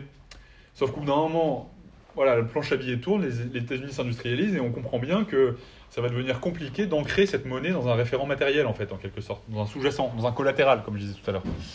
Et donc, face à la suspicion un peu généralisée que ça peut plus marcher, Nixon dit OK, la monnaie est flottante. Ça veut dire, en fait, que les masses monétaires en circulation ne, ne sont plus du tout ancrées dans euh, une réalité finie. Parce qu'avant, euh, ça, voulait, ça voulait dire que l'émission de la monnaie était toujours conditionnée au fait que bah, plus on émet de la monnaie, plus elle va être dépréciée dans son contenu matériel si on la rapporte à, on va dire, à quelque chose de solide, à de la matière. Donc il y a une espèce de, voilà, on lève la bride, ce qui va permettre à la, voilà, au, volume d'argent de croître de façon euh, exponentielle. Et toujours aux États-Unis, le troisième point, là on a un, truc encore moins connu, qui s'appelle le Employee Retirement Income Security Act de 1974, en fait, qui, qui marque en fait l'avènement, euh, enfin la signature de la fin de la consolidation de l'architecture, on va dire, euh, juridique euh, des institutions financières, qui est de dire les fonds de pension, ça veut dire, euh, c'est un, système de retraite par capitalisation aux États-Unis déjà dans les années 70, ça veut dire que plutôt que ce soit par répartition, vos cotisations sont immédiatement redistribuées à des retraités dans le, dans le circuit à l'instant T. Chaque personne va avoir un compte épargne retraite individualisé qui va abonder petit à petit en mettant un peu de côté tous les, tous les, tous les mois. Et donc, vous avez des espèces de fonds de pension qui sont des espèces qui vont très vite avoir des volumes d'argent faramineux, qui vont se retrouver avec de l'argent à placer. Et en fait, en 1974, le régulateur américain dit maintenant, on, est, on a mis en place des normes comptables claires pour que les entreprises rendent compte de façon transparente de la façon dont elles, placent, elles, elles mènent leurs activités, les entreprises cotées en bourse. Et donc, on dit aux fonds de pension ça y est, vous pouvez aller sur les marchés d'actions. Ça veut dire que toutes les entreprises cotées en bourse elles vont pouvoir non plus aller voir euh, Roger et Michel pour leur dire euh, si tu as 50 euros à la fin du mois, tu peux acheter la souscription publique. Euh, là, ils vont dire à toutes tes cotisations d'épargne, elles peuvent être mises chez nous. Donc c'est pareil, ça va exploser le volume d'argent placé en fait. Et lancer la machine à collecter, ça va plus seulement être une machine à collecter l'épargne, mais une machine à collecter les cotisations retraite, les cotisations prévoyance, enfin tous les trucs qu'on peut imaginer. Quoi. Et donc, en fait, euh, les, les, ça va plus être des petits épargnants qui vont détenir euh, des participations dans les groupes, ça va être BlackRock, ça va être euh, Vanguard, enfin des gros fonds de pension qui vont en fait peser des dizaines, enfin des dizaines, des centaines de milliards d'euros.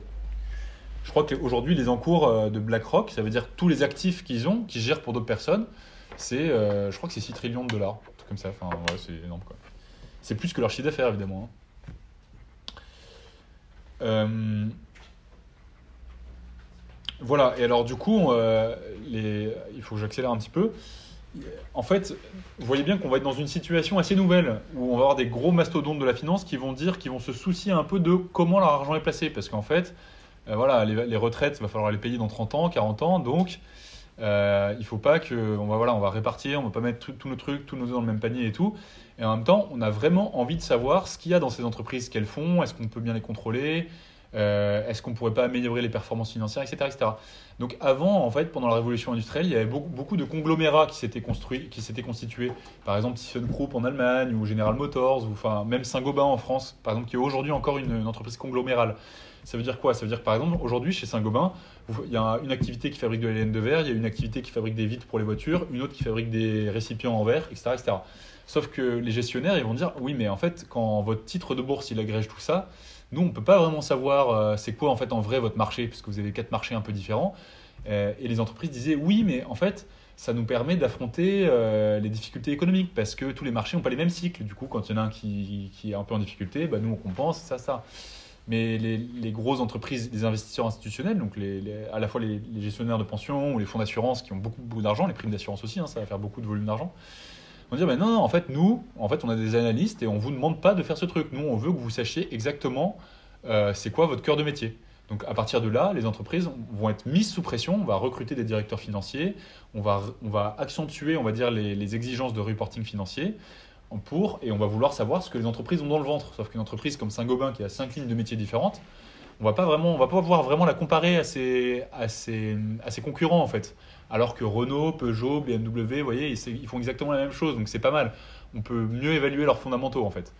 Donc il va y avoir un grand mouvement de désagrégation en fait des conglomérats et de respécialisation en fait des entreprises, mais qui va du coup, euh, vous voyez bien, euh, exacerber la mise en concurrence en fait entre différents titres. Et vous voyez bien que la logique conglomérale qui, prévalait au niveau du groupe industriel, dans le capitalisme industriel, est resituée à un niveau macro dans euh, celui du, du, portefeuille du gestionnaire d'actifs, qui lui va dire Ah, j'ai un peu dans. Euh, alors dans, dans l'automobile, j'ai pris un peu de lui, un peu de lui, un peu de lui, et puis voilà, dans l'éolien, j'ai fait pareil, etc., etc. Vous voyez, donc en fait, il y a une espèce de. Les, entreprises vont être gouvernées en quelque sorte de plus en plus par l'extérieur. Elles vont devoir répondre à un nouvel espace de contraintes. Parce que les gens de Renault, on va leur dire non, non, mais toi, tu fais ça, c'est bien, mais Peugeot, il fait ça. Et si ça continue, je vais, voilà, je vais arbitrer, je vais, je, vais te, je vais te vendre, ton prix va baisser, etc. Donc il y a une mise en concurrence, en fait, et vous voyez bien que la logique financière prend le pas, en fait, sur la logique industrielle. Et tout ça, c'est complètement tributaire de l'interconnexion des marchés financiers entre eux, des places financières, parce qu'on va pouvoir déployer des logiques d'arbitrage entre des espaces géographiques qui sont disjoints, entre euh, Shanghai, Tokyo, euh, les États-Unis, Londres, etc..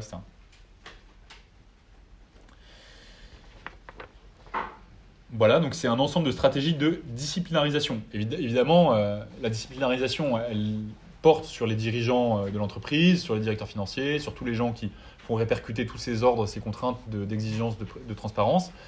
Mais en définitive, elle retombe aussi sur les salariés qui ne euh, touchent plus rien, on verse quasiment beaucoup plus de dividendes qu'avant, etc., etc., parce qu'il faut que le titre soit attractif. Donc il y a une disciplinarisation qui, ruisselle pour le coup, sans mauvais jeu de mots. Euh, voilà, et donc euh, une nouvelle conception du capital se dessine. Donc là, c'est ce que je vous disais par rapport à la logique d'investissement. Hein. Euh, donc le capital désigne de plus en plus la capacité de projection de la firme, c'est-à-dire son aptitude à recombiner sans cesse les facteurs de production. J'en ai marqué quelques-uns, travail humain, machine infrastructure, environnement légal, ressources naturelles, de façon à recomposer constamment les espaces du marché à son avantage pour assurer son déploiement. Ça veut dire après la crise financière de 2008, par exemple, Goldman Sachs, il y a des études qui ont montré que Goldman Sachs a redistribué ses activités qui étaient très centrées à New York pour se mettre plus dans l'Utah, plus à Londres, plus à Tokyo, à sous-traiter une partie de ses activités de trading pétrolier, par exemple à Genève, etc. etc. Donc il y a une espèce de capacité euh, à se réorganiser. Et ce qui va être valorisé à l'instant T quand vous achetez une action Goldman Sachs, c'est justement la capacité de l'entreprise à se projeter dans le futur. Et c'est ainsi que, voilà, il faut interpréter les, ce que je marquais juste en dessous, voilà, les valorisations très fortes de certaines entreprises qui euh, valorisent, enfin, dont la valeur enfin, sur les marchés est bien supérieure à leurs actifs, euh, on va dire concrets, tangibles à un instant T. Si on fait une saisie d'Amazon en, 2000, euh, en 2010, si on fait une saisie de tous les biens matériels d'Amazon, ses entrepôts, voilà, c'est bien inférieur à la capitalisation boursière qu'elle avait à l'époque. Ça montre justement ça. Parce qu'en fait, on est déjà en train, quand on achète une action Amazon en 2010, et même encore aujourd'hui, on achète la possibilité d'avoir accès au monopole en fait. Parce que le capitalisme, il construit des oligopoles, voire des monopoles. C'est son objectif en général. Malgré toute la rhétorique. Euh, en fait, c'était pas son objectif avant qu'on crée les, sociétés anonymes. Parce qu'avant, c'était des petits producteurs atomisés. Mais depuis, euh, de fait, les, sociétés oligo, de capitaux, elles tendent à vouloir consolider un pouvoir de marché euh, oligopolistique, voire monopolistique. Et donc, je conclus là-dessus. quand on, ce que ça veut dire, cette logique d'investissement poussée à, son paroxysme, par exemple dans le cas, d'Amazon, c'est que, euh, et là c'est un petit peu apocalyptique, mais j'assume complètement après ces propos assez sociologiques, c'est de dire que le capitalisme financiarisé met en œuvre la colonisation du présent par le futur. Parce qu'en fait, quand vous achetez une action Amazon, ou par exemple vous placez toutes vos actions, toute votre épargne en action Amazon, vous vous dites en fait, il faut que les business plans et les promesses de capitalisation d'Amazon se réalisent en fait, sinon je suis mort. Et en fait, c'est ce que se disent aujourd'hui tous les fonds de pension qui détiennent euh, le capital de Total, de machin, les fonds souverains aussi, le Qatar, euh, tout l'argent du pétrole qu'ils ont mis, qui détiennent Total, machin, euh, Renault, LVMH, ils se disent il faut que le business plan tourne, sinon je suis mort. Et en fait, c'est ce qui fait, enfin, quand on, c'est ce que je veux dire par colonisation du présent par le futur, c'est que le futur, en quelque sorte, il est, il n'existe pas, mais en même temps, il existe parce qu'il est là et il crée un espace de contrainte en fait. Parce que ce que j'ai dans les mains là aujourd'hui, c'est la valeur future qui va pouvoir être réalisé si en quelque sorte les rails sur lesquels la machine est lancée sont pas défaits en fait. Parce que s'ils sont défaits, bah, ça va pas marcher en fait. Euh, d'où euh, voilà, bon, d'où la, le, fait qu'on observe aujourd'hui la possibilité d'un capitalisme autoritaire, c'est-à-dire qu'il s'accommode plutôt bien de régimes autoritaires en fait, parce qu'il trace voilà des voies, on ne va pas changer euh, les possibilités d'accumulation. Voilà, alors la phrase de conclusion, c'est nous sommes presque tous créanciers, débiteurs, investisseurs, investisseurs investis, mais dans des proportions très différentes. Certains ont tout à perdre et d'autres très peu. Je vous remercie.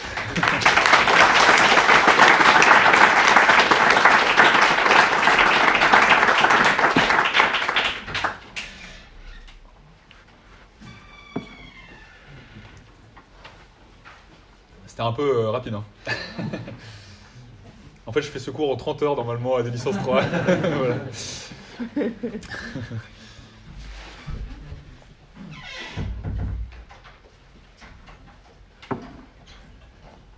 Ouais. Dans votre cours de 30 heures, vous parlez de Pierre Jovanovic euh, Dans quel sens? Enfin, je. Ah, comme euh, journaliste euh, oui. d'investigation, quoi, au niveau. Euh, euh, non, j'en parle pas. J'en parle pas. Ouais, je connais, mais. vous pensez quoi du sujet? Ouais, c'est pas vraiment le sujet, on pourra en discuter à la fin de la conférence si vous voulez. Ah, il parle de. des crédits des faux shops, d'approchage mhm. Mais on pourra en parler si vous voulez, mais il est c'est pas un journaliste économique au sens propre du terme. Il s'y intéresse, mais. Euh, Et plus branché sur le catholicisme. Voilà, c'est ça. mais quand même, dit c'est que ça va revenir comme un boomerang. La crise, oui, certainement. Parce que vous, en boutique, tout va être beau, mais ça va pas être beau. Hein. Ouais. Euh, par rapport à ta phrase de conclusion, du coup, euh, les enjeux du changement climatique, pour toi, ils sont. En fait, euh, il y a des tels, tels enjeux financiers. on a tellement parié sur l'avenir, sur un développement économique, économique qui, qui perdure comme aujourd'hui que ne peut pas du tout attendre de la part euh, de euh, un changement de stratégie, j'imagine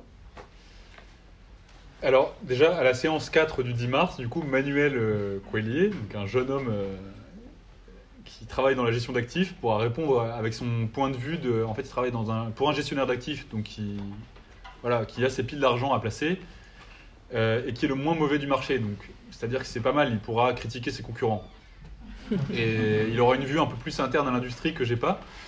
Après, ce qui est sûr, c'est qu'effectivement, il y a ces rails et cette nécessité que ça marche, c'est-à-dire qu'on puisse rembourser parce qu'en fait, euh, ils ont des obligations vis-à-vis de, de leur, euh, enfin, des gens qui leur confient leur argent, on va dire les fonds. Après, euh, de fait, c'est complètement effrayant en fait, parce qu'aujourd'hui, les fonds, ils ont trop d'argent et ils ne savent pas où le mettre. Et comme je vous le disais par rapport à la banque, c'est que quand on place de l'argent quelque part, c'est pour qu'il génère une valeur en fait. Donc ça veut dire, l'argent qu'on place, c'est des gens qui vont travailler. Donc travailler, c'est transformer le monde. Donc en fait, on va placer des montagnes d'argent, mais comment on va faire pour pas transformer le monde Pour rembourser en fait? C'est des échéanciers de remboursement. Pour rembourser des dettes, il faut bien faire quelque chose. Il faut juste espérer qu'on arrivera à trouver des moyens de rembourser ces dettes sans ruiner la planète, ce qui est vraiment très compliqué. Après, sur cette question de la, du changement climatique, par exemple, il y a une mobilisation d'investisseurs. Par exemple, au début des années 2010, quand on parlait d'autre chose du Covid euh, que du Covid et qu'on parlait plus du changement climatique, on a, dit à un moment, mais euh, par exemple, il y a une bulle carbone, c'est-à-dire si les États mettent en œuvre les politiques de lutte contre le changement climatique, euh, la valeur boursière des entreprises pétrole et gaz et, et a fortiori charbon est surévaluée. Ça veut dire quoi? En fait, si les États mettent en place des taxes carbone comme ils l'ont annoncé à la conférence de Copenhague, par exemple, ou voilà, si on fait un peu de passé, euh, en fait, bah, les entreprises pourront pas exploiter, en fait, euh, elles, elles arriveront pas à vendre les trucs qu'elles ont promis à leurs investisseurs. Ça veut dire, eh oh les gars, euh, à tous les coups, vous êtes exposés à un risque que vous avez sous-évalué. Et donc le but des activistes, on va dire, ou on va dire des chercheurs, des activistes et des think tanks, c'était de créer une espèce de panique sur les marchés pour que cette prophétie devienne autoréalisatrice, ce qui n'est pas vraiment une prophétie, mais de dire, bah voilà, en fait, si on veut vraiment limiter le changement climatique à 2 degrés, tu as, des classes énormes d'actifs qui sont surévaluées. Aujourd'hui, c'est sûr. Mais s'il n'y a pas de volonté politique pour empêcher que cette euh, valeur soit réalisée, bah oui, euh, les valeurs seront réalisées, dans une planète qui n'existe plus. Quoi. Donc bon, je sais pas si à ce moment-là. Enfin bref. Donc c'est une forme de sabotage en fait. Est-ce qu'on peut saboter, tu vois, la... les actifs pour euh, montrer qu'en fait ils sont plus risqués que ça ne l'est? Et une fois qu'on l'a montré, parce que ça on l'a montré, qu'est-ce qui se passe Pour l'instant rien en fait. Ouais. Euh, J'avais une question. Est-ce que tu as un ordre de grandeur, euh, enfin ou pas, à nous donner sur, euh, en gros, j'exagère, hein, mais les gentils épargnants et les méchants mastodontes? Parce que c'est un. En fait, si tu veux, quand tu commences à, critiquer le capitalisme financier, souvent les gens te disent Oui, mais en fait, on est tous épargnants, en fait, tout ce que tu dis un peu à l'avant, on est tous investis. Et il n'y a pas trop cette, cette notion, en fait. Enfin, moi, personnellement, j'ai Ouais. pas les chiffres pour leur, euh, leur proposer, en fait, quel ordre de grandeur. Bah, en fait, c'est c'est assez complexe parce qu'en fait, le, le- la, le- la- la grille d'analyse que Marx a utilisée, en fait, euh, même que le, marxisme un peu classique euh, qui existe de moins en moins, mais qui a structuré, on va dire, le capitalisme industriel, c'est de dire il y a des capitalistes et des prolétaires. Mm. Sauf que Marx, quand il a écrit Le Capital, lui, il y avait vraiment des capitalistes parce que les propriétaires de l'usine, ils étaient, euh, c'était deux personnes qu'on pouvait voir en fait. Aujourd'hui, des capitalistes, euh, il y en a, enfin quand même, on va dire que Jeff Bezos, c'est voilà, c'est quand même des capitalistes, Euh, Bill Gates, voilà, mais le terme est presque devenu une, une façon de désigner péjorativement des personnes, et on va dire la catégorie analytique, elle a été un peu flouée en fait, du fait de l'usage par le marxisme un peu militant. Mais d'un point de vue analytique, il y a encore des capitalistes au sens, on va dire, le plus brutal du terme. Mais après, ce qu'ont montré les travaux de, enfin, les travaux de Piketty notamment, enfin, de certains travaux de Piketty qu'il a fait avec des collègues économistes, euh, montrent que, en fait, l'accroissement des salaires des, on va dire, 30-40 dernières années, s'est fait euh, principalement euh, par, on va dire, l'augmentation des salaires dans le privé. Alors, bien sûr, toujours des, des entrepreneurs ou des gens qui revendent des titres financiers. Hein, des gens qui font fortune, par exemple Bezos, il n'a pas gagné son, il n'est pas devenu milliardaire avec des, avec des salaires. Enfin, c'est impossible de devenir milliardaire avec des salaires. C'est juste qu'il a revendu, il a fait une sortie. Enfin voilà, il a créé un business qui a été valorisé. Voilà. Mais ça, c'est une partie des capitalistes entre guillemets. J'aime pas trop le terme, mais, mais en fait, une part énorme euh, de la de la financiarisation, c'est ce qu'on appelle des super cadres en fait. Par exemple, aujourd'hui, quand on a des, des polémiques sur les salaires des PDG, c'est très intéressant Mais en fait, au final, euh, les gens, euh, le nombre de. Par exemple, chez Total, c'est l'entreprise sur laquelle j'ai le plus travaillé, euh, le PDG va gagner 8 millions, tout le monde va se dire est-ce que c'est trop, est-ce que c'est pas assez, est-ce que c'est ceci, est-ce que c'est cela? Mais il va y avoir 3000 personnes qui vont gagner plus de, je sais pas, euh, 200 000 euros par an, tu vois. Et donc, en fait, d'une certaine façon, les, très hauts salaires contribuent à aligner les personnes avec les intérêts du capital, en fait, en quelque sorte. Parce qu'une partie du salaire va être mise en variable, et le variable va être indexé au cours de l'action, par exemple. Ou va être distribué en actions gratuites, ou va être distribué en stock option, etc. etc. Donc au niveau mondial, l'utilisation de la transformation, on va dire, des structures euh, de salaire a contribué en fait à, à- diffuser complètement le capitalisme en fait. Tu vois? Et après, euh, voilà. Et donc après, il y a, enfin voilà, c'est dans ce sens-là que qu'il y a un gradient, tu vois. Et après, les épargnants, bah voilà, c'est corrélé. Je veux dire, euh, y a les gens qui, font fortune en revendant euh, des, parts d'une société qui se sont enrichis parce qu'ils l'ont bien vendu. Il y a des personnes qui s'enrichissent plutôt par le salaire, ce qui est plus long, etc. Et, ben, du, coup deviennent des épargnants, etc., etc. Enfin, tu vois. Mais c'est toujours beaucoup plus diffus. Et le nombre de gens qui, détiennent parfaitement une société dont on peut dire c'est lui le patron, c'est lui le capitaliste, en fait, on n'a plus, ça existe quasiment plus. Il y a tout, enfin, il y a des formes de capitalisme en Allemagne, euh, dans le nord de la France, où il y a encore des entreprises familiales qui sont transmises, mais c'est plutôt une minorité. Oui, euh, merci pour cette conférence. Euh, euh, on entend souvent un discours qui prétend que le, Bitcoin et la blockchain va transformer le capitalisme, souvent de, manière utopiste. et je voudrais savoir ton avis là-dessus, si, si, le Bitcoin et la blockchain entrent dans cette logique de la continuité de l'intangible, ou s'agit-il d'une dis- disjoncture d'une certaine manière Et comment vois-tu la, la donne changer euh, Je, je suis assez peu. euh, je- déjà, j'ai du mal à comprendre ce que c'est le Bitcoin, même si j'ai lu plein de fois des trucs dessus. Enfin, je sais à peu près ce que c'est, mais déjà, j'ai pas d'avis d'expert. Mais à mon avis, c'est pas de l'économie intangible, euh, dans le sens où même les émeutes qu'on a vues au, Paki- au- au Kazakhstan, on sait qu'elles étaient, en- elles ont été en partie générées par la hausse du prix de l'électricité, même générées par la hausse du, du, farming de Bitcoin dans le pays, en fait. Parce que les gens utilisaient du gaz, des centrales à gaz pour utiliser l'électricité pour faire du Bitcoin. Donc, je dirais juste que c'est une forme de, euh, de, de- c'est une faille euh, que le euh, de, de l'économie virtuelle que le capitalisme exploite, qu'il n'avait pas exploité avant, qui est aussi une forme de piraterie moderne. Il y a toujours eu des formes de piraterie adaptées à- au stade du capitalisme dans lequel on se trouvait. Voilà, bon, là pour l'instant c'est ça quoi. Mais je ne sais pas vraiment quoi dire de plus. Je serais un peu, je serais- j'aurais un peu un réflexe conservateur de dire bon, enfin est-ce que c'est si significatif que ça? Euh, Les crypto-monnaies, j'en sais rien. euh, voilà, j'en sais rien. Ouais. Tu me disais tout à l'heure que euh, euh, les, les de pension hein, dépendaient beaucoup des entreprises dans lesquelles elles investissaient Ouais. et que, enfin, qu'elles dépendaient beaucoup de leur futur. Mais finalement, est-ce qu'elles ont vraiment beaucoup de risques vu qu'elles euh, répandent un peu leur argent dans énormément d'entreprises Euh, Est-ce que est-ce qu'elles ont un risque qui tout perdre finalement? Ouais. Alors déjà, elles, elles investissent pas que dans des actions d'entreprise, mais aussi dans des obligations d'État. Enfin, il y a un panachage, voilà. Puis elles achètent des actions dans d'autres fonds aussi, donc tu as aussi un espèce de millefeuille qui se construit. Après, c'est toute la question des dernières années, c'est-à-dire que il y a de plus en plus, à la suite de la crise de 2008, euh, en fait, euh, se sont développés les fonds euh, indiciels euh, passifs. Ça veut dire qu'ils répliquent les, indices boursiers. BlackRock, en fait, a fondé sa réussite industrielle des dix dernières années là-dessus. C'est-à-dire, on va pas se casser la tête à faire un, portefeuille qui, enfin, qui surperforme le marché. On va répliquer le marché, en fait. Et donc, du coup, parce que comme ça, voilà, on se dit exactement ce que tu te dis, c'est-à-dire, on, on distribue nos risques, etc. Sauf que tu dézoomes et tu te dis au niveau métasystémique, si tout le monde fait ça, qu'est-ce qui se passe? En fait, tu as, remis le risque systémique à un niveau méta, en fait, en quelque sorte. C'est-à-dire que tout le monde est exposé de façon moyenne au risque systémique. Sauf qu'en fait, si le système, je pas de ça comme ça, mais si le système financier euh, déraille, bah, enfin, si BlackRock déraille aujourd'hui, enfin, franchement, c'est, je sais pas ce qui se passe, mais en fait, déjà, ça se passera pas, donc ils se feront sauver, donc là, comme dans 2008, en fait.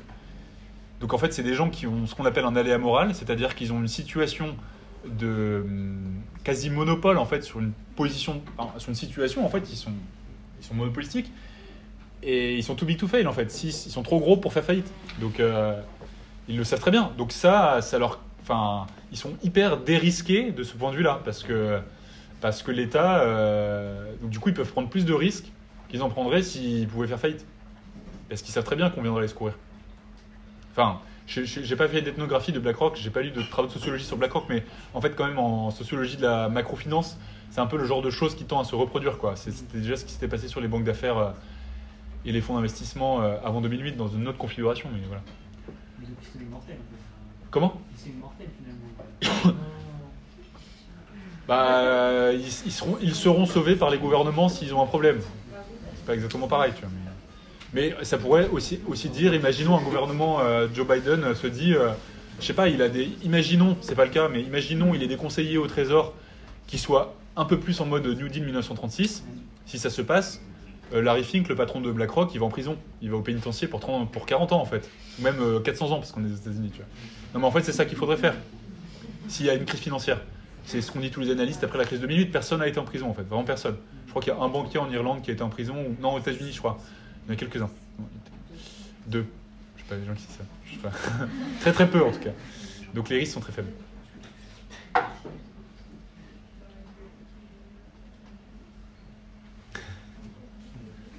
Euh, ouais. Au début, tu as, parlé d'une approche un peu sociologique et de dire le capitalisme, c'est en fait, c'est vraiment une pratique d'investissement.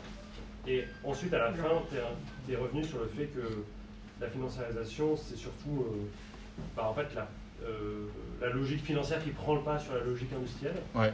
Et moi, j'ai l'impression que c'est surtout ça qui est un peu déterminant aujourd'hui.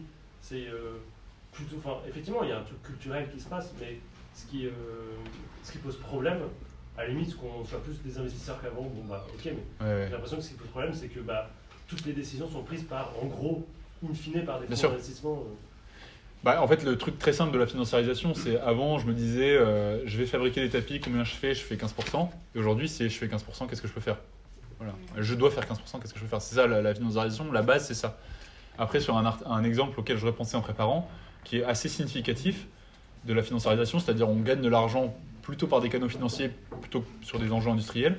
Par exemple, le groupe Carrefour, il y a un excellent article de sociologie qui a été fait qui analyse la trajectoire de financiarisation du groupe Carrefour, qui montre qu'en fait qu'aujourd'hui, enfin au cours des l'article est publié en 2017, donc je pense que dans les années 2010, en fait le groupe Carrefour dégage plus de marge avec, en plaçant sur les marchés financiers ses ressources en fonds de roulement qu'avec son bénéfice, ses résultats opérationnels. Je vais m'expliquer. En fait, un supermarché, vous le payez directement, quand vous passez à la caisse, euh, les, fonds sont transférés directement de votre compte bancaire euh, sur celui de l'entreprise, alors que eux, ils payent leurs fournisseurs à 90 jours. Ça veut dire qu'ils ont 90 jours de trésorerie. Pour une entreprise comme Carrefour ou Auchan, enfin, c'est énorme en fait, c'est des, des montagnes d'argent en fait. Donc cet argent, ils le placent, et cet argent leur, leur rapporte plus d'argent que leur activité de retail euh, dans les magasins où ils vendent des choses. Voilà, ça c'est vraiment absurde. Mais c'est le monde dans lequel on vit. quoi.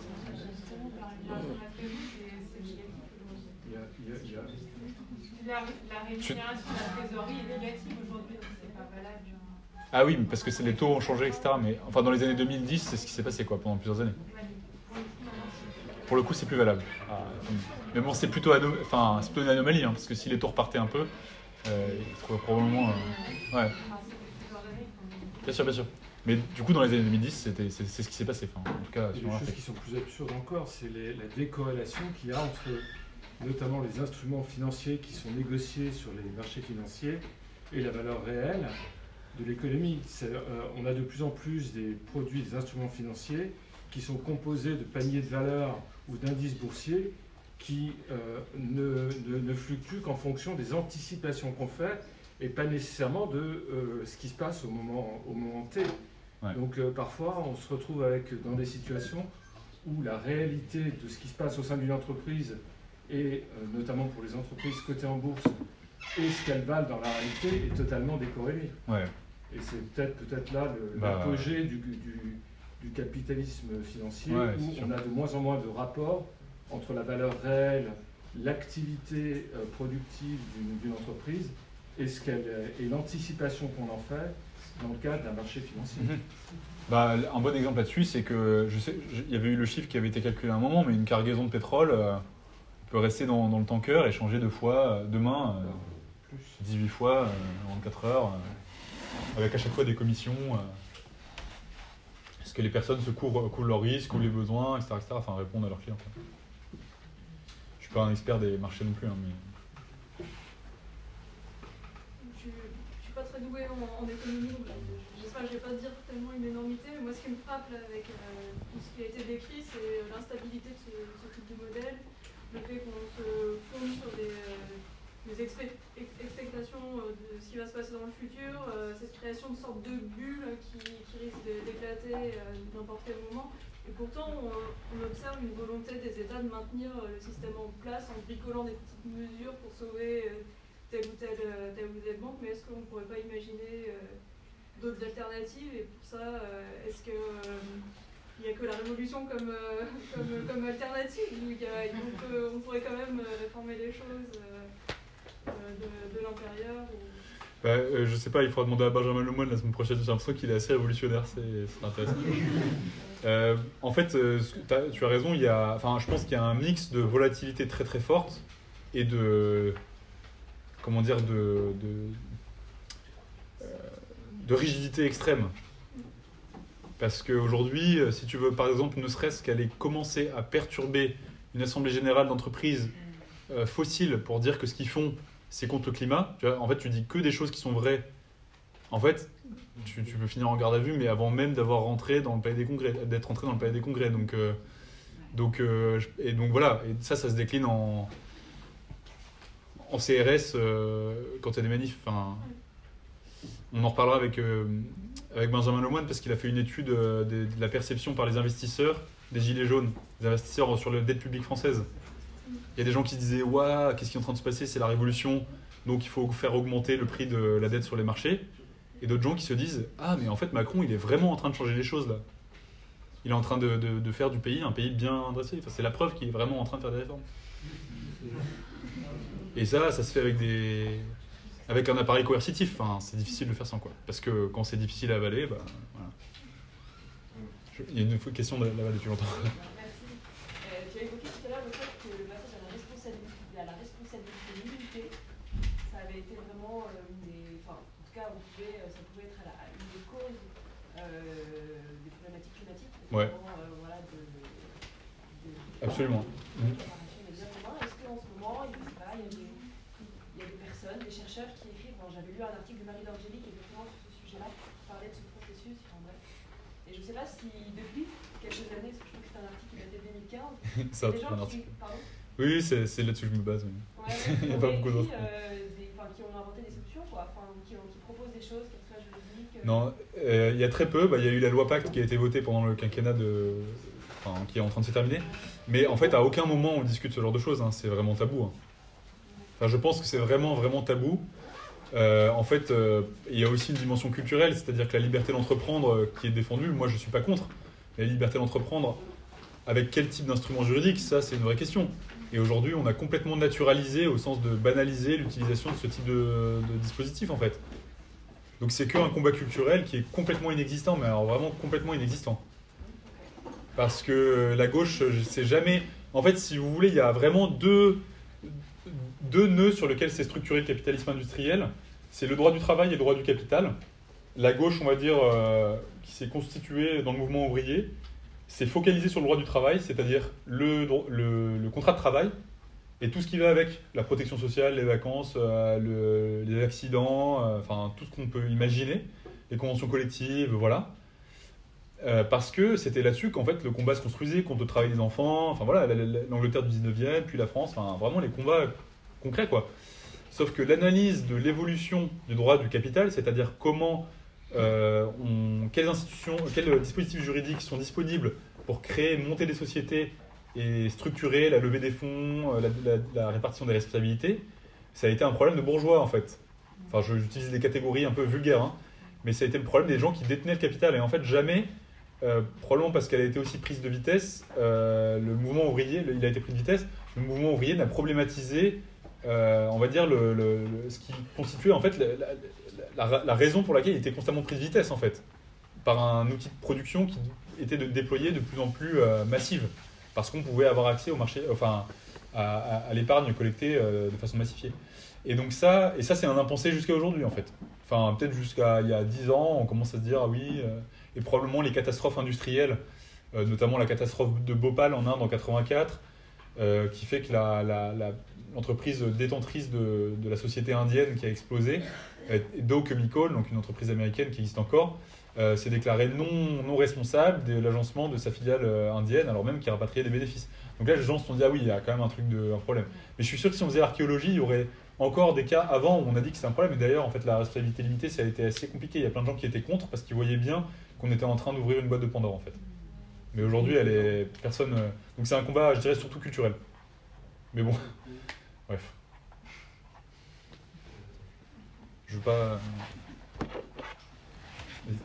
Qu'on observe, euh, il y a une manière qu'il y a une sous-traitance de la financiarisation, parce que les gens ont demandé à d'autres de gérer les financements, et surtout avec la société anonyme, il n'y a pas une automatisation qui s'accentue aussi de ce milieu-là et qui risque pas par euh, devenir tout automatisé Enfin, C'est-à-dire une, automatisation de la, la gestion de l'épargne? Ouais. Bah, c'est déjà le cas en fait. BlackRock, ils ont déjà des gros, un énorme algorithme qui s'appelle Aladdin.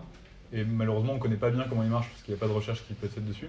Mais du coup, si tout est automatisé, comment est-ce qu'on peut encore contrôler quelque chose Non, pas- Je sais pas.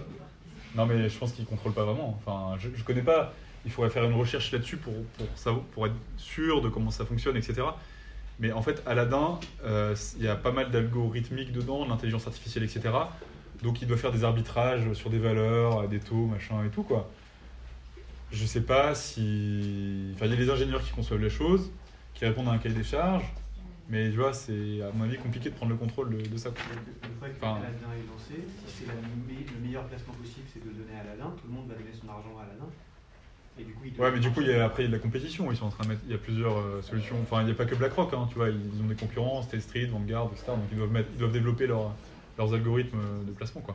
Parce que ce qui a fait le, modèle, le succès du modèle économique de la gestion, ce qu'on appelle la gestion passive, c'est que ça ne demande pas beaucoup d'intelligence, enfin, euh, intelligence, c'est-à-dire de recherche pour savoir où je dois investir, parce que je réplique exactement les indices.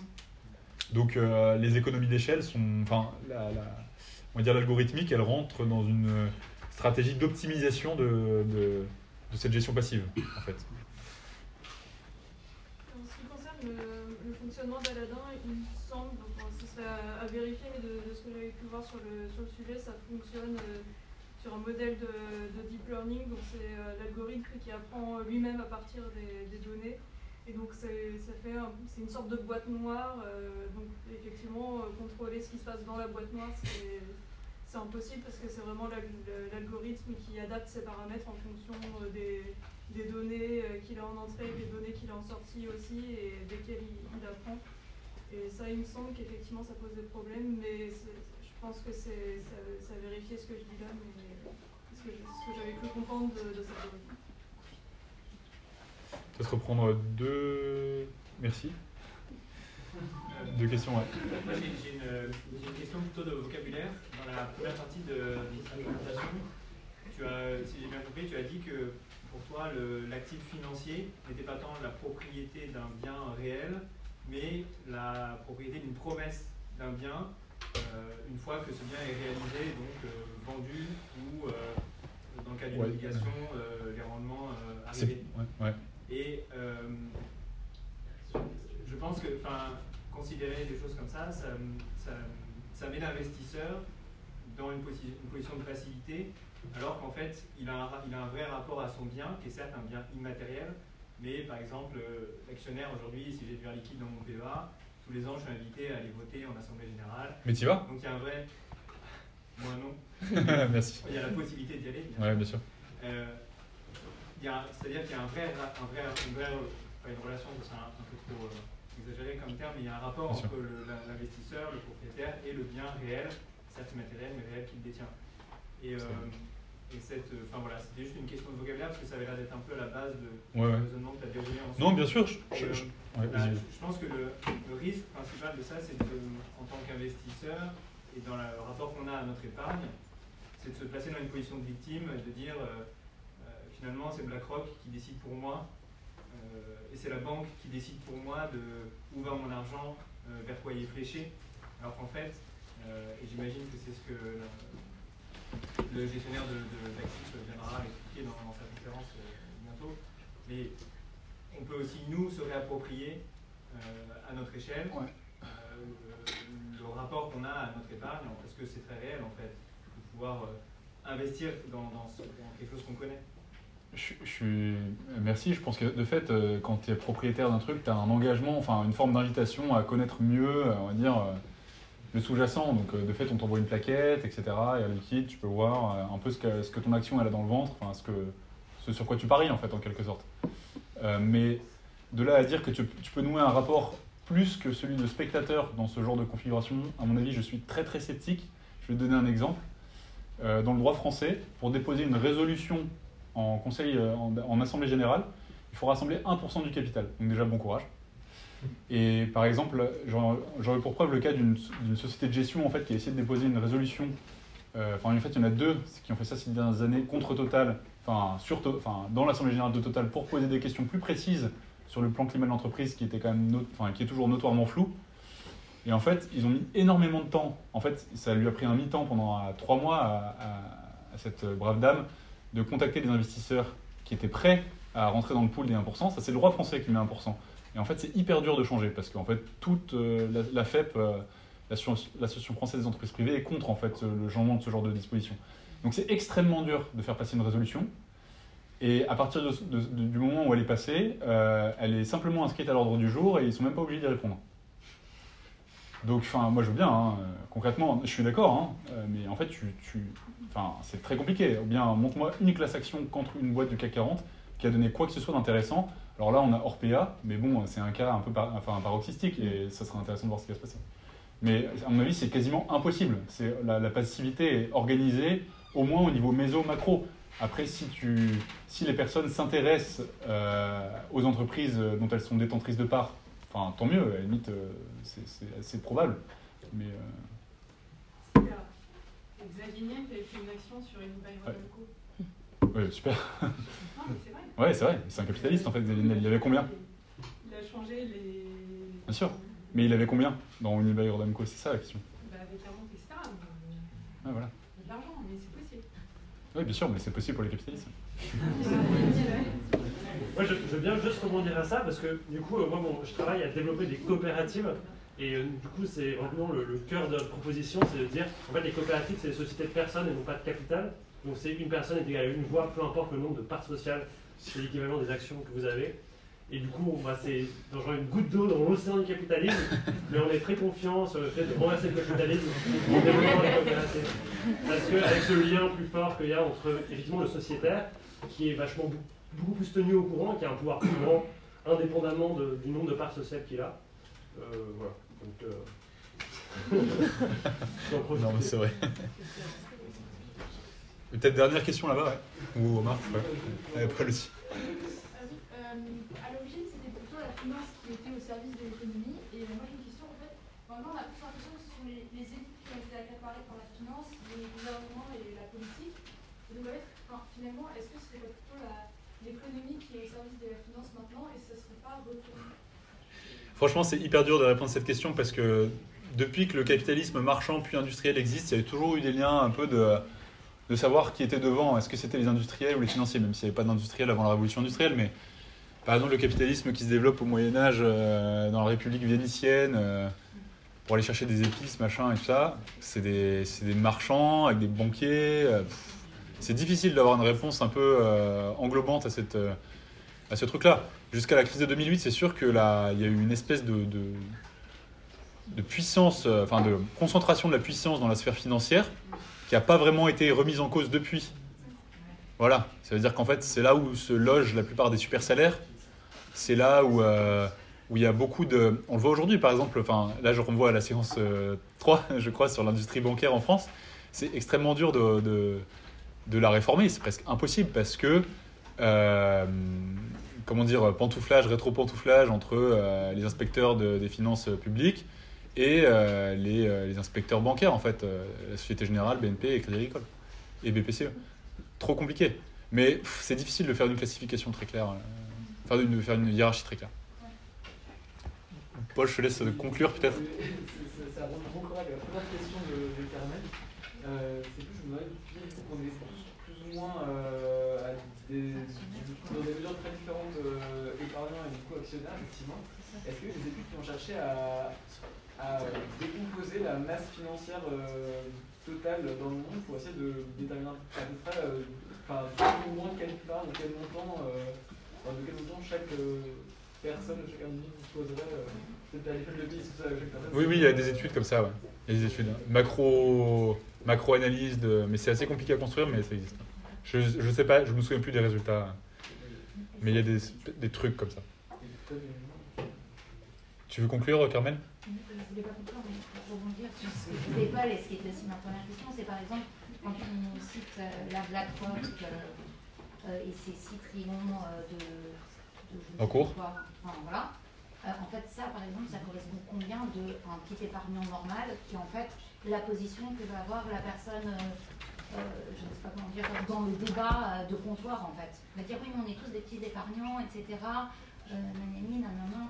Et voilà, en fait, combien de petits épargnants, si tu veux, euh, par exemple, de l'OCDE, enfin, euh, ça équivaut pour arriver à un truc comme BlackRock J'ai j'ai du mal à dire. En tout cas, ce que je sais, c'est que en fait, les gros fonds de pension américains, c'est le fonds de pension des, des fonctionnaires de l'État de Californie. Ils ont un fonds de pension. Donc, juste imagine le volume d'argent qui arrive là-dessus tous les mois. C'est hallucinant, en fait.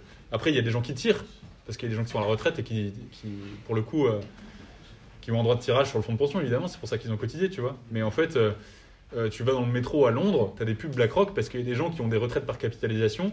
Et euh, ils ont certaines, en fonction de leur branche ou de leur convention collective, ils peuvent choisir dans quel fonds, ils ont un peu de latitude pour choisir où ils veulent mettre leur argent pour leur retraite. En France, on est en, en France, on est en régime de répartition, donc il y a beaucoup moins cette question. Et juste pour conclure, le, volume d'actifs complets sous gestion, il est marqué sous le- sur la, feuille. C'est 154 trillions. Ça, c'est des actifs en- des actifs sous gestion. Ça veut dire que c'est de l'argent qui est géré pour d'autres personnes, qui est détenu par des, des fonds, euh, des fonds de pension, des fonds souverains, euh, des fonds mutuels, etc. Ça, c'est un peu la- le volume d'argent placé euh, en ce moment. Quand j'ai fait mon cours en 2018, c'était c'était 118, 120. Voilà, Maintenant, c'est combien, vas-y 154. Eh bien, merci à tous. Vous pouvez continuer.